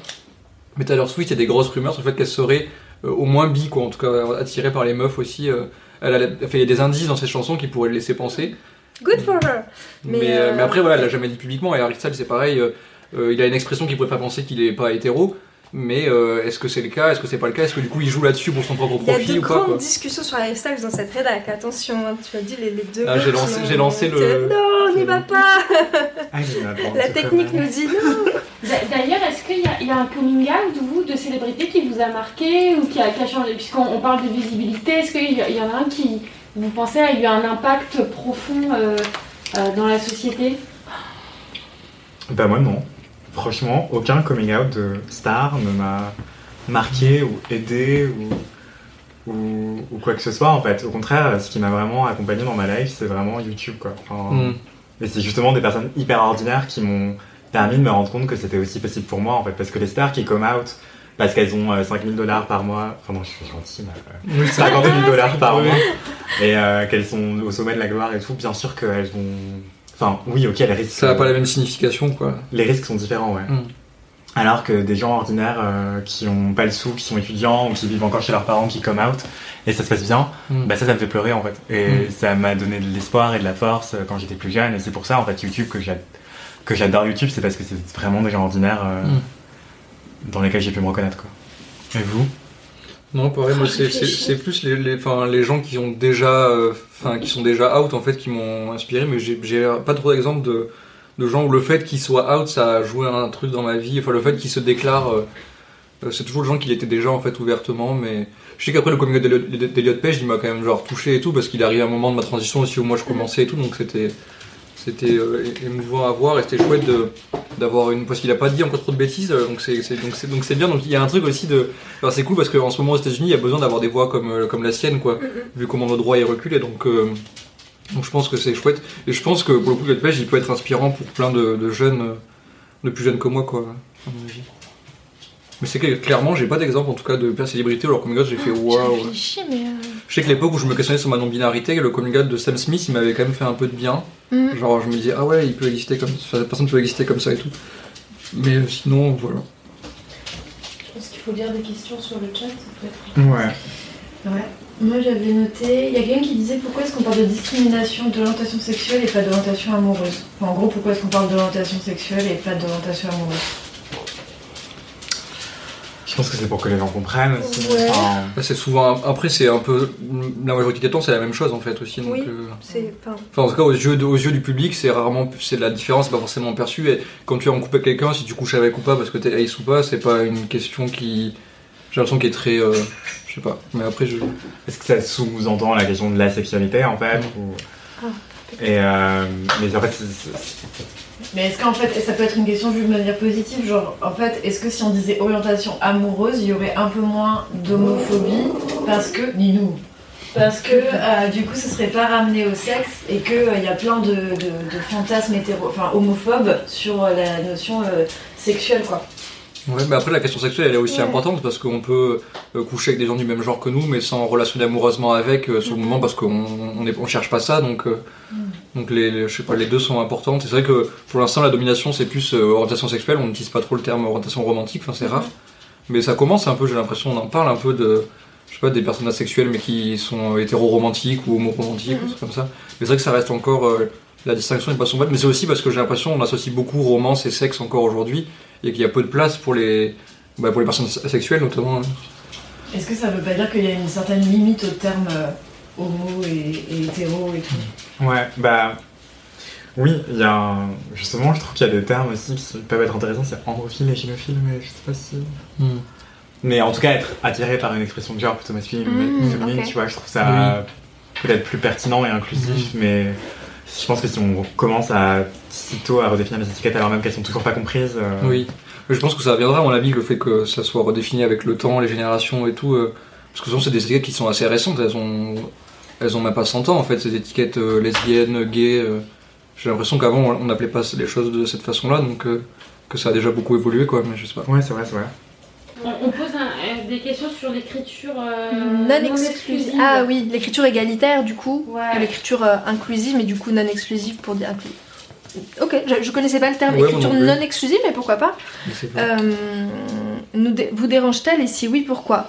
Euh, Est-ce qu'elle me dérange? Non, Je pense pas qu'ici ça va déranger beaucoup de gens. ça ne me dérange pas. Non, non, j'aime bien, moi j'aime bien, euh, j'aime bien les épicènes, euh, les Mm. points médians, euh, j'aime, j'aime bien tout ça. Voilà, ça ne me dérange pas. J'aime bien l'utiliser. Ah ouais, alors est-ce que tu veux essayer de réciter la fable de la fontaine en inclusif pour voir si ça... Ah, c'est pas vrai. Bah en fait du coup je pense que je la récite telle quelle. Bah oui, non mais c'est débile, ça c'est vraiment un truc... J'étais en euh, train de réfléchir en mode genre, oh ok, très bien, tel quel. c'est- c'est Ouais, ouais, non, les, les gens qui comprennent même pas ce que c'est quoi, qui font. Bah ouais, bah ouais. Il y a quelqu'un qui troll un peu, mais répondons-lui sérieusement pour montrer que nous sommes plus grands. genre. Lionel Jospin Euh, C'est une question sur les régions du monde. En gros, il dit euh, Ah oui, ça. euh, Est-ce qu'il y a des régions du monde dans lesquelles euh, les, euh, les personnes LGBT sont plus intimisées Qu'est-ce qu'il faut faire pour les soutenir? Dans le fait, j'ai juste dit les, les personnes LGBT sont encore fait partout dans le monde. Après, il est vrai qu'on va pas faire semblant. Il est vrai qu'on va pas faire semblant de qu'il y avait des régions plus difficiles euh, pour être LGBT. Voilà, sa question c'est est-ce que euh, il y a des régions plus faciles que d'autres euh, et, euh, et comment euh, euh, comment manifester du soutien? C'est hyper impérialiste, non, comme manière de penser les choses. Enfin, je pense qu'on euh, on n'a pas à intervenir comme ça dans les autres régions du monde. euh, Beaucoup de lois homophobes dans certaines parties du monde sont un héritage colonial Oui, aussi. c'est ça, c'est les blancs qui l'ont amené. Donc... euh, Voilà. Oui, c'est replacer les choses dans un contexte historique. Donc euh, ça c'est bien de, de le rappeler. Je Wikipédia peut même euh, être ouais. une source assez, assez fiable là-dessus, donc euh, c'est facile de faire des recherches sur le fait que, que beaucoup de lois euh, sont, sont juste un héritage colonial en fait. D'ailleurs, il y a Kelsey euh, qui a fait une super Mhm. vidéo sur XY Media Ouais. là-dessus. Et bah si, mais sinon je peux prendre un- l'exemple euh, du, du Rojava par exemple, qui est une région entre la, la Syrie et la Turquie, je crois à peu près, enfin un truc ça se situe par là quoi. Désolé, hein, je connais pas très bien cette géographie parce que c'est pas un pays qui est délimité, mais c'est un, un endroit euh, qui est or- euh, organisé en fait selon les principes de Murray Bookchin qui est un anarchiste américain. Et dedans, du, du coup, avec des, une absence de hiérarchie et tout, et les personnes trans par contre sont très très inclus dans les, dans les conseils d'organisation des villes et tout, dans les municipalités. Donc euh, voilà un exemple où une région du monde ça se passe mieux qu'ici par exemple. voilà, je sais pas. Comme quoi Peut-être que c'est ça qu'ils voulaient savoir en fait. Bah oui, bien sûr, bah, il y a des pays qui peuvent servir de modèle? Ouais. Euh, Bah justement, est-ce qu'on a besoin de modèles? Est-ce qu'on pourrait Ouais. pas penser en fonction des spécificités de nos Mhm. pays, enfin de Mhm. notre pays euh, euh, Voilà, à penser à une échelle euh, raisonnable, relativement raisonnable quoi. Ce serait déjà un bon début. Oui, sans se poser en donneur de leçons en disant que regardez, euh, il faut faire comme ci ou il faut faire comme ça quoi. Surtout que c'est pas forcément transposable en fait. euh. Bien Oui, sûr. mais en vrai, en modèle, il y a beaucoup de pays précolo- précoloniaux en fait, euh, Mhm. qui étaient des modèles, hein, genre euh, en termes de fluidité de genre et de fluidité de l'orientation sexuelle et tout. euh. Donc, euh, je sais pas, c'est un peu, ouais, c'est un peu. Nous, on est un peu les contre-exemples en vrai, quoi. Si on, enfin, nous. euh, Oui, en Occident, euh, l'Occident, quoi. euh, effectivement, on a imposé une binarité, une vision hyper cis hétérosexiste euh, Mm. du monde, euh, que ce soit en Asie ou en Afrique, euh, c'est assez euh, désastreux quoi. Mm. Et même Euh, aux États-Unis. J'adore cette question. Vous pensez pas que ce serait intéressant d'avoir quelqu'un d'hétéro dans votre émission pour avoir un point de vue plus complet? On a toujours du mal à comprendre ce que l'on n'est pas, ce serait utile, je crois. J'ai pas Euh, compris. Tu penses pas que ce serait bien d'avoir une personne hétéro ici Mais avec comment ça, on a du mal à pas comprendre ce qu'on. Ah, mais je sais pas, c'est pas moi qui écris la question, mais est-ce oui, que tu le, voudrais nombre de pas une films que personne j'ai, le nombre de films que j'ai vus qui se servaient que à raconter le désir hétéro et hétérosexualité, Ah, je pense qu'on comprend très bien ce que c'est l'hétérosexualité, à mon avis. euh, On n'a pas a de mal à. compris, merci. Oui, on comprend en même un peu trop bien, quoi. Peut-être qu'on peut parler de l'intérêt de la non-mixité du coup? Ah, Mmh. ça, voilà une bonne question qu'elle est bonne. Pourquoi on a choisi de pas avoir une personne hétéro sur le plateau Ça m'a même pas traversé l'esprit. C'est-à-dire que la question c'est pas dire et si on l'invitait Et puis on, on a dit non, non, ou elle était pas dispo, mais, non. Mais pourquoi? Pensez à. Euh, Euh, bah, bah, parce que c'est le 17 mai que c'est notre Noël à nous. Non, je rigole. Attends, regarde. Noël. euh, mais euh, non, non, bah non, c'était pas. euh, Enfin, qu'est-ce qu'une personne hétéro pouvait apporter euh, à la discussion Et là, vous êtes là en fait. Enfin, Bah il y a oui. plein d'hétéros dans le chat qui nous posent des questions et on y répond encore et encore et c'est super Vous aussi. pouvez on pas être partout les hétéros, d'accord? Et oui, et en fait, euh, ces normes-là, on les a aussi intériorisées, effectivement. Enfin, le straight gaze. euh, en vrai, quelque part, j'ai été hétéro pendant 20 ans, donc je sais ce que c'est. Hein. Pas- En soi, avant de transitionner, donc. Bon, après, j'étais pas vraiment hétéro à ce moment-là, mais. eh, J'étais hétéro, politiquement peut-être, effectivement. En tout cas, j'ai été perçu comme tel pendant longtemps. Moi aussi, j'ai un passif hétéro. Enfin, j'ai un vécu hétéro. Enfin, j'ai, oui, j'ai, oui, j'ai eu un vécu hétéro. Oh, waouh. Eh ben, eh voilà. Euh, ouais, non, mais euh, enfin, après, si vous me posez des questions, on peut peut-être y répondre par rapport Bien à sûr. ça, parce que je vois pas en fait qu'est-ce qu'une personne hétéro aurait pu nous apporter. Ouais, sur les questions des LGBTI-phobie. euh. Enfin, justement, en plus. euh, Parce que là, on parle plutôt de la- du mal que la société qui était construite pour eux nous fait, donc euh, c'est plutôt. Genre, ça serait été déplacé en fait. Enfin, même une personne hétéro qui serait genre alliée ou quoi, genre elle aurait été mal à l'aise elle-même, je pense, d'être là. Genre elle aurait été au milieu, elle aurait rien à dire. euh, je sais pas, ça aurait été bizarre quoi. Ou elle aurait euh, cisplainé. cis- Oui, c'est ça. cisplainé tout. En tout cas, elle aurait rien pu apporter en fait, j'ai l'impression, de constructif sur ces questions-là quoi. À part euh, sa culpabilité ou son envie de mieux faire, mais est-ce que c'est intéressant Est-ce que c'est pas des discours qu'on entend déjà partout Je sais pas, tu vois. Il y a quelqu'un qui pose des questions par rapport aux personnes intersexes avec euh, des termes qui sont pas forcément très appropriés, donc euh, c'est pas grave. Euh, justement, en fait, euh, on parle plus de d'hermaphrodite, on parle de personnes intersexes. Euh, hermaphrodite, c'est une expression plus que désuète et hyper euh, sensationnaliste de, de ce que peut être euh, une variation du développement sexuel. Euh, qu'est-ce qu'on en pense? Ben, On en pense que ces personnes existent, point. Il n'y a rien à en penser. En fait, Mhm. qu'est-ce qu'on pense Mhm. des femmes, qu'est-ce qu'on pense des hommes? Enfin, Qu'est-ce que ça veut dire en fait? On n'a pas besoin de penser les gens à leur place, je sais pas. Pourquoi personne ne demande qu'est-ce que vous pensez des personnes diadiques? Ça, j'en pourrais. Parce qu'ils connaissent. Bah, Enfin, voilà. oui, voilà, c'est ça. C'est en fait, on questionne jamais la norme, donc euh, nos existences ne sont pas des débats. Il y a, il y a pas. Mhm. Là, on est en train de discuter entre nous, avec vous, euh, pour euh, qu'on se comprenne mieux les uns les autres. Et euh, mais, mais justement, Mais on- souvent, ouais, on souvent- existe quoi. Bah oui, souvent quand on retourne la question, en plus on se rend compte de l'absurdité. Par exemple, euh, genre, qu'est-ce que vous pensez des femmes cis dans le sport féminin? Est-ce qu'elles prennent pas la place des femmes trans? Et là, tu te rends compte Mm. que c'est genre, bah en fait, le- c'est aberrant bizarre, en sens quoi. inverse, Mm, quoi. Une personne hétéro pourrait apporter son point de vue externe. On est très nombreux dans le chat à le faire, je crois. Oui, effectivement, je suis entièrement d'accord. Enfin, on a répondu à des questions qui sont typiquement euh, si c'est hétéro, si ça veut dire quelque chose, hein, mais euh, et c'est pas grave. Enfin, ce soir-là, c'est un soir où on est en mode pédagogie. Profitez-en. On parce vous apprend que des choses, on prend le temps. Il c'est du travail gratuit. Ça peut aussi être vécu comme une injonction. Pédagogie, euh, il y a des gens qui parlent de, euh, du concept de mutilation des personnes intersexes. Mm. Ça, c'est hyper Vous important. pouvez en parler Ouais. un petit Il peu faut en parler, bien sûr. Déjà, c'est court rapide parce que c'est une personne intersexe et puis, euh, et puis euh, dire euh, enfin, voilà ce qui se passe dans notre pays encore aujourd'hui. Bah, non, mais à l'heure actuelle, euh, à l'heure actuelle, la France n'a toujours pas, euh, malgré euh, de nombreux rappels à l'ordre de Mhm. plusieurs instances internationales, la France n'a toujours pas, ce beau pays qu'est la France n'a toujours pas euh, euh, interdit les mutilations sexuelles faites sur les enfants intersexes. C'est-à-dire qu'aujourd'hui, si un, un enfant euh, né, euh, donc un bébé, hein, littéralement un nourrisson, né avec euh, euh, des organes génitaux qui ne permettent pas de l'assigner au genre masculin ou au genre féminin, on va d'emblée, arrêtez-moi si je me trompe, hein, mais on va d'emblée proposer euh, euh, une, op- une opération, euh, voire des traitements hormonaux qui vont permettre de normaliser le corps d'un nourrisson. Donc, De le rebinariser en fait. Exactement, donc l'assigner à un corps voilà, masculin, dit masculin, en tout cas pour l'assigner au genre masculin, ou pour pouvoir euh, le, le normaliser et en faire un corps euh, dit féminin, euh, vu que voilà, on vit tout dans des cases binaires ainsi.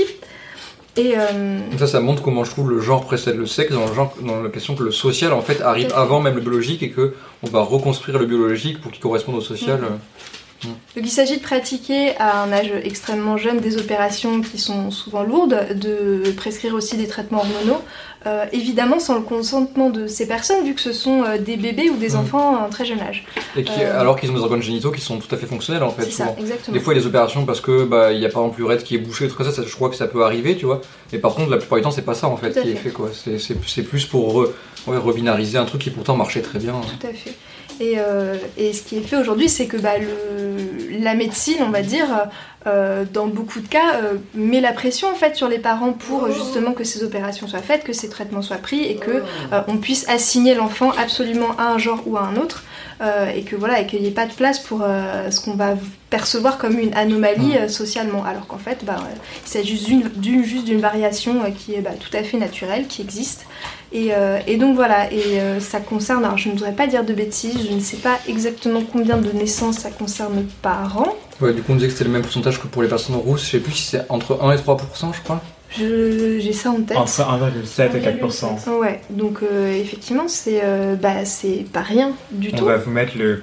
Ah, Il y a quelqu'un qui nous dit 1,4 dans le chat. Ça, c'est la moyenne basse, ouais. Mm, mm. C'est entre 1,4 et 4%. Voilà, donc. euh, Et sachant qu'on peut être intersexe sans même le savoir, ça peut être Exactement. une variation chromosome de chromosomique oui, qui n'a pas d'effet des cas très forcément. Il peut y avoir des cas très différents. Donc, En fait, euh, c'est pas écrit dans votre carnet de santé, vous êtes intersexe, Ouais. parce que c'est des variations du développement sexuel et ça, les médecins appellent pas ça intersexe, enfin très rarement, et du coup c'est. Oui, ça a justement- d'autres noms euh, Mm. médicaux en fait. Voilà, et les, justement, ils expliquent pas aux parents, votre enfant est intersexe, ils disent votre enfant a un problème, on va le soigner. Mm, mm. Et les parents disent ok, on donne votre- notre consentement pour que vous l'opériez, et en fait, euh, ça a des conséquences euh, assez euh, dramatiques sur la vie de ces personnes-là. Il y a effectivement des témoignages, notamment via euh, le, le collectif euh, Intersexe et Alliés. Donc, euh, Anthony, tu as posté plusieurs liens. Effectivement, il y a des témoignages qui sont euh, pas vraiment édifiants de personnes euh, qui sont aujourd'hui adultes et qui ont, subi des vrais traumatismes à cause de ces mutilations. Parce qu'on parle, en fait, c'est pas des opérations anodines, en fait. Aujourd'hui, on parle vraiment de mutilations qui ont des conséquences euh, physiques,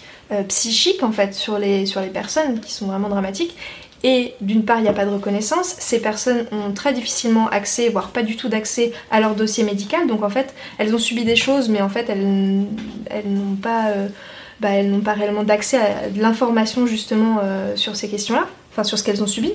Euh, et aujourd'hui, ces opérations, elles ont toujours cours en fait. Donc voilà. Et pourtant, euh, plusieurs instances, comme je disais tout à l'heure, euh, il y, a eu- il y a eu des rappels à l'ordre justement pour, euh, pour interdire euh, ce qui, ce qui s'apparente à, à des violences.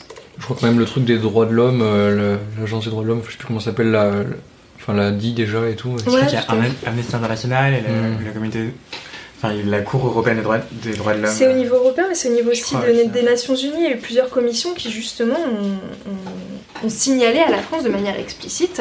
En fait, euh, vous faites une atteinte à la dignité euh, d'enfant, en fait, justement. Et la France est tellement prompte à dire oui, mais pensez aux enfants pour telle ou telle question, mais en fait, pour les enfants intersexes, on en a à rien à foutre. Notamment pour la question des enfants trans aussi. mais ouais. Donc, euh, typiquement, c'est vraiment Mm. euh, à géométrie euh, très, très, très variable. Ouais, c'est clair. Si ça vous intéresse, il y a eu deux épisodes avec des personnes intersexes dans Extimité.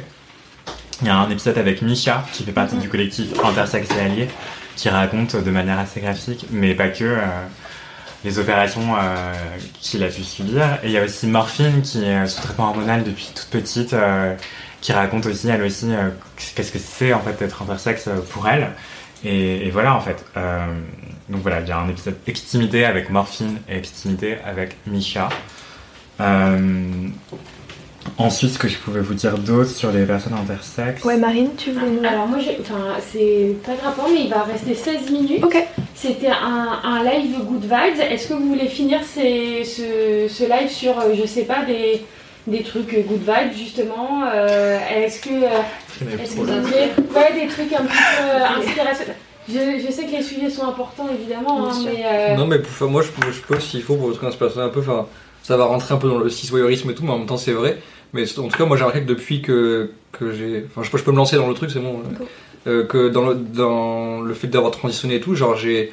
Genre, ça a été dur sur plein d'aspects et tout, mais ça m'a aussi donné une force que je pensais pas du tout avoir euh, de m'affirmer moi-même, en fait, et d'oser être qui je suis et tout, que vraiment que je savais pas que j'avais, par rapport à des proches aussi, euh, voilà, qui pouvaient euh, m'appeler, genre, par FaceTime.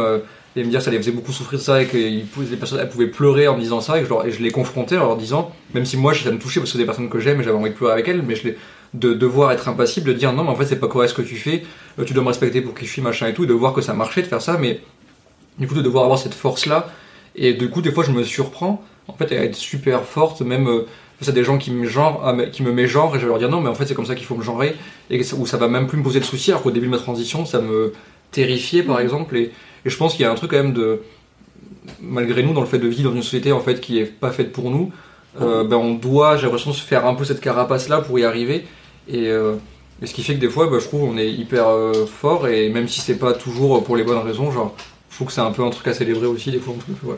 bon c'est un peu inspirational porn mais c'est en même temps je le pense vraiment donc euh, ouais Et, Ok. Ouais, tu te rends compte aussi euh, de. Tu vois, tu parles d'inspirational porn, c'est à quel point en fait on peut, même nos victoires ou des, des choses qui nous arrivent en fait dans notre vie. ouais euh, c'est instrumentalisé Ouais, et qu'on n'ose plus les raconter du coup. Enfin, justement, même le coming out par exemple aussi, on peut se dire on n'ose plus le raconter parce Mm. que euh, ça répond à un narratif euh, dont on a marre en fait. Mm. Euh, bah euh, non, mais pour terminer sur une note positive, euh, moi je trouve que le fait d'être Gwyn, c'est le meilleur truc qui pouvait m'arriver dans ma vie en fait. Euh, ça a changé ma vie de manière euh, tellement positive. euh, c'est pas juste le fait de sortir avec une meuf en fait, c'est juste ça, ça a ruisselé dans toute ma vie et c'est merveilleux en fait. C'est juste pour reprendre. Euh, qui le dit déjà Je ne sais plus, mais en tout cas, euh, voilà, c'est une fête. C'est une fête euh, de chaque instant, c'est une fête de tous les jours. Euh, vraiment, ça, ça a changé euh, ma vision du monde et euh, ça fait de moi une, très belle personne, je trouve. Voilà, donc euh, Edwin, c'est merveilleux. Il y a quelqu'un qui réclame Ninou. Oui, et, et justement, sur, il, y a, il y a eu tout euh, sur un moment euh, sur les médias, ce truc de It Gets Better. Est-ce que vous avez peut-être. Enfin, on sait que Twitch, euh, il y a beaucoup de jeunes qui regardent. Est-ce que vous avez peut-être des conseils, des choses à, à donner, euh, des, avis euh, Peut-être des documents, je sais pas, des choses qui vous ont aidé euh, dans, votre cheminement? Juste pour rebondir sur ce que tu disais avant, de, répondre à la question, mais euh, moi c'est clair que je pense que j'aurais jamais su que j'étais une meuf si ça n'existait pas le lesbianisme en fait, et ça m'a vraiment moi aidé aussi dans ce, enfin par ça de me dire, euh, enfin je sais pas, et puis même dans la façon dont les lesbiennes vont exprimer leur genre qui peut être euh, très varié, et tout. Enfin il y a un truc où je pense que ouais, sans le lesbianisme j'aurais pas su que j'étais une meuf, et du coup c'est un truc qui m'a vraiment sauvé aussi beaucoup, donc euh, donc je te rejoins aussi sur le lesbianisme qui est une fête et tout. Il y a quelqu'un qui te fait beaucoup de compliments par rapport à ta chaîne et qui dit que tu as annoncé prochainement une FAQ et euh, on- la personne veut savoir euh, la date. Le contenu de Game Spectrum nous manque. Ouais, bah je, je vais essayer de la tourner cette semaine et du coup le- la semaine prochaine peut-être. Ouais, je, je me suis lancé. Bah ouais, je pense. J'aimerais bien la semaine prochaine euh, pour plus tard. D'accord. Et, du coup aussi pour répondre à la question de Ah oui, notre réalisatrice. de talent, Marine, t'embrasse, merci. Je t'en prie. Bah, du coup des conseils pour les gens LGBT qui veulent se lancer sur. Voilà, euh, juste, euh, voilà, on a quand même beaucoup de questions de gens qui s'y Mm. connaissent pas forcément euh, sur ces sujets. Ah oui. Euh, est-ce que, voilà, est-ce que vous avez des plateformes, des, des choses qui peuvent, qui peuvent aider, euh, des associations aussi, puisque euh, on sait qu'il y a un gros boulot associatif et militant qui est fait. Euh, voilà, je, je pense que ça serait peut-être bien de donner quelques pistes. Bah, un truc d'information pour être confidentiel, du coup je vais parler de ça moi. Euh, je vous conseille Toutes des femmes, qui est une asso Mhm. qui, qui vulgarise vachement la- les, les questions trans et tout, donc Toutes des femmes au pluriel, donc ça c'est vraiment bien. Après bah, moi avec des amis du coup on a fondé XY Media, qui est un média transféministe qui parle de ces questions-là, donc voilà c'est aussi un truc euh, qui peut aider. Et après sinon, euh, si vous, par exemple, vous posez des questions, vous cherchez, vous pouvez vous orienter vers euh, des assos comme Outrance ou Espace Santé Trans ou encore autosoutien transféminin ou le flirt. Enfin, il y a plein aujourd'hui qui où vous pouvez vous retrouver. enfin voilà, je conseille tous ces trucs-là. Moi, je sais que c'est des trucs qui m'ont vraiment aidé beaucoup et qui m'ont un peu sauvé, donc voilà. Euh, des ressources, des ressources. Non, les assos, bah, les assos qui font un boulot formidable. bah, je pense au MacJohn LGBT notamment, qui est euh, une asso euh, gérée par des 15-25 ans. Je ne voudrais pas me tromper dans la tranche d'âge, mais voilà, du coup, c'est. On a le retour de Nino. Euh, non, mais je pense que que ce soit sur des, sur des assos, euh, mais, mais aussi bah, via les réseaux sociaux, de toute manière, il y a énormément de plateformes aujourd'hui, mais je pense que l'important est de, est de rompre l'isolement parce que en fait, c'est vraiment en se retrouvant euh, entre soi aussi que euh, qu'on se fait qu'on se fait du, du bien, enfin, que je veux dire qu'on qu'on arrive à sortir du, du de l'idée qu'on est, un, qu'on est un autre euh, par rapport à une norme en fait et que en fait euh, on n'est pas un problème, euh, on n'est pas euh, on n'est pas à côté de la plaque en fait, c'est peut-être des fois juste la société qui est un peu fucked up, mais euh, mais juste il y a un peu, mais mais en tout cas voilà je pense que il, il y a besoin, il y a besoin de se retrouver en- entre soi et, et clairement euh, aujourd'hui il y, a- il y a beaucoup de, de moyens que ce soit IRL euh, ou euh, notamment en ligne et ça c'est une vraie vraie vraie richesse quand même. Euh, donc euh, je vois quelqu'un a mis deux médias euh, que je connais bien vu que j'y ai travaillé donc YAG et Committee donc, donc oui aussi bah, s'informer s'informer c'est chouette. Il y a des médias il y a, y a énormément de contenus euh, en ligne aujourd'hui qui sont qui sont pas forcément gérés par des journalistes et c'est une très bonne chose parce que plus on a de, création de contenu etc plus il y a- des gens qui diffusent du savoir et bah plus on est on est riche justement de, tout savoir donc euh, il y a vraiment euh, euh, vous, vous vous n'êtes pas seul, ne restez pas seul. Voilà, c'est peut-être un peu cheesy, mais, euh, mais voilà, c'est important de, de s'entourer. Je sais que moi, aujourd'hui, la, majorité de mon cercle social, c'est des personnes trans, et c'est que ça m'aide beaucoup, en tout cas. Je sens à quel point c'est, alors, je sais pas comment le dire en français, mais healing de, de, de, de passer genre une soirée avec des femmes trans, par exemple. à quel- Ouais, à quel point c'est thérapeutique, quoi.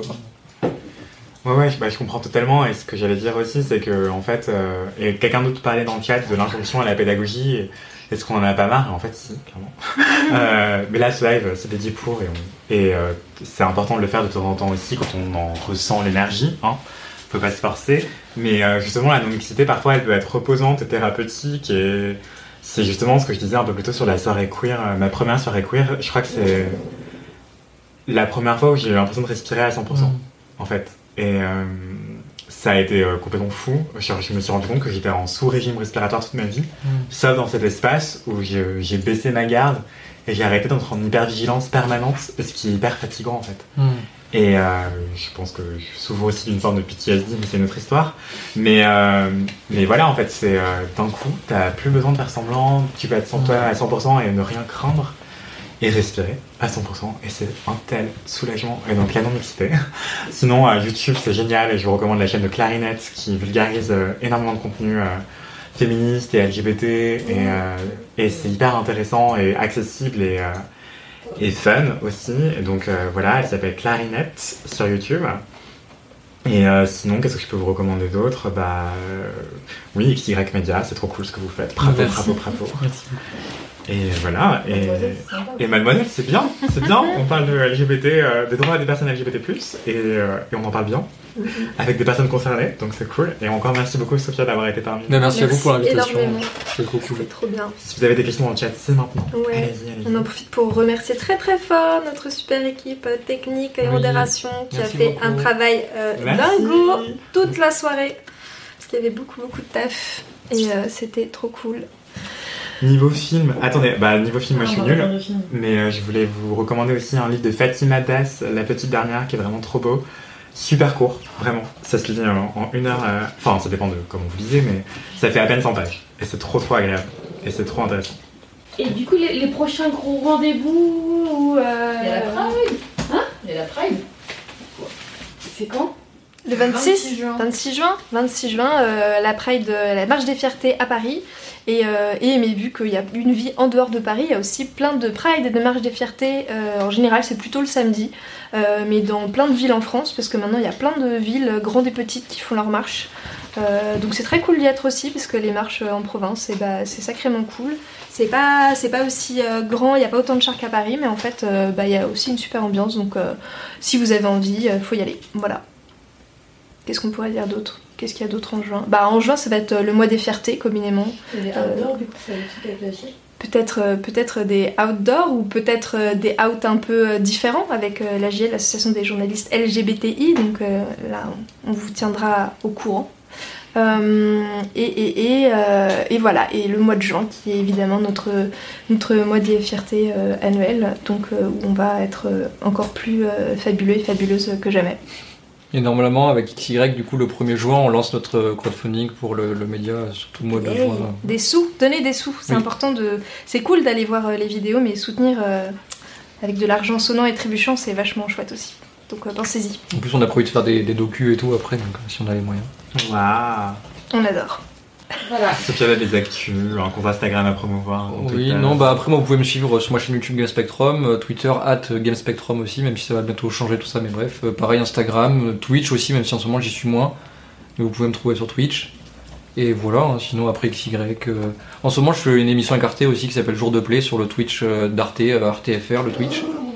Où je suis chroniqueuse et je réalise et monte et écris la version sauvegarde qui est une rediff un peu augmentée. Voilà. Eh bien, que de beaux projets. Parfait. Super. Merci infiniment d'avoir écouté ce podcast. S'il vous a plu, mettez-nous 5 étoiles sur Apple Podcast et dites-nous en commentaire quel autre contenu vous souhaiteriez écouter chez Mademoiselle. À très vite.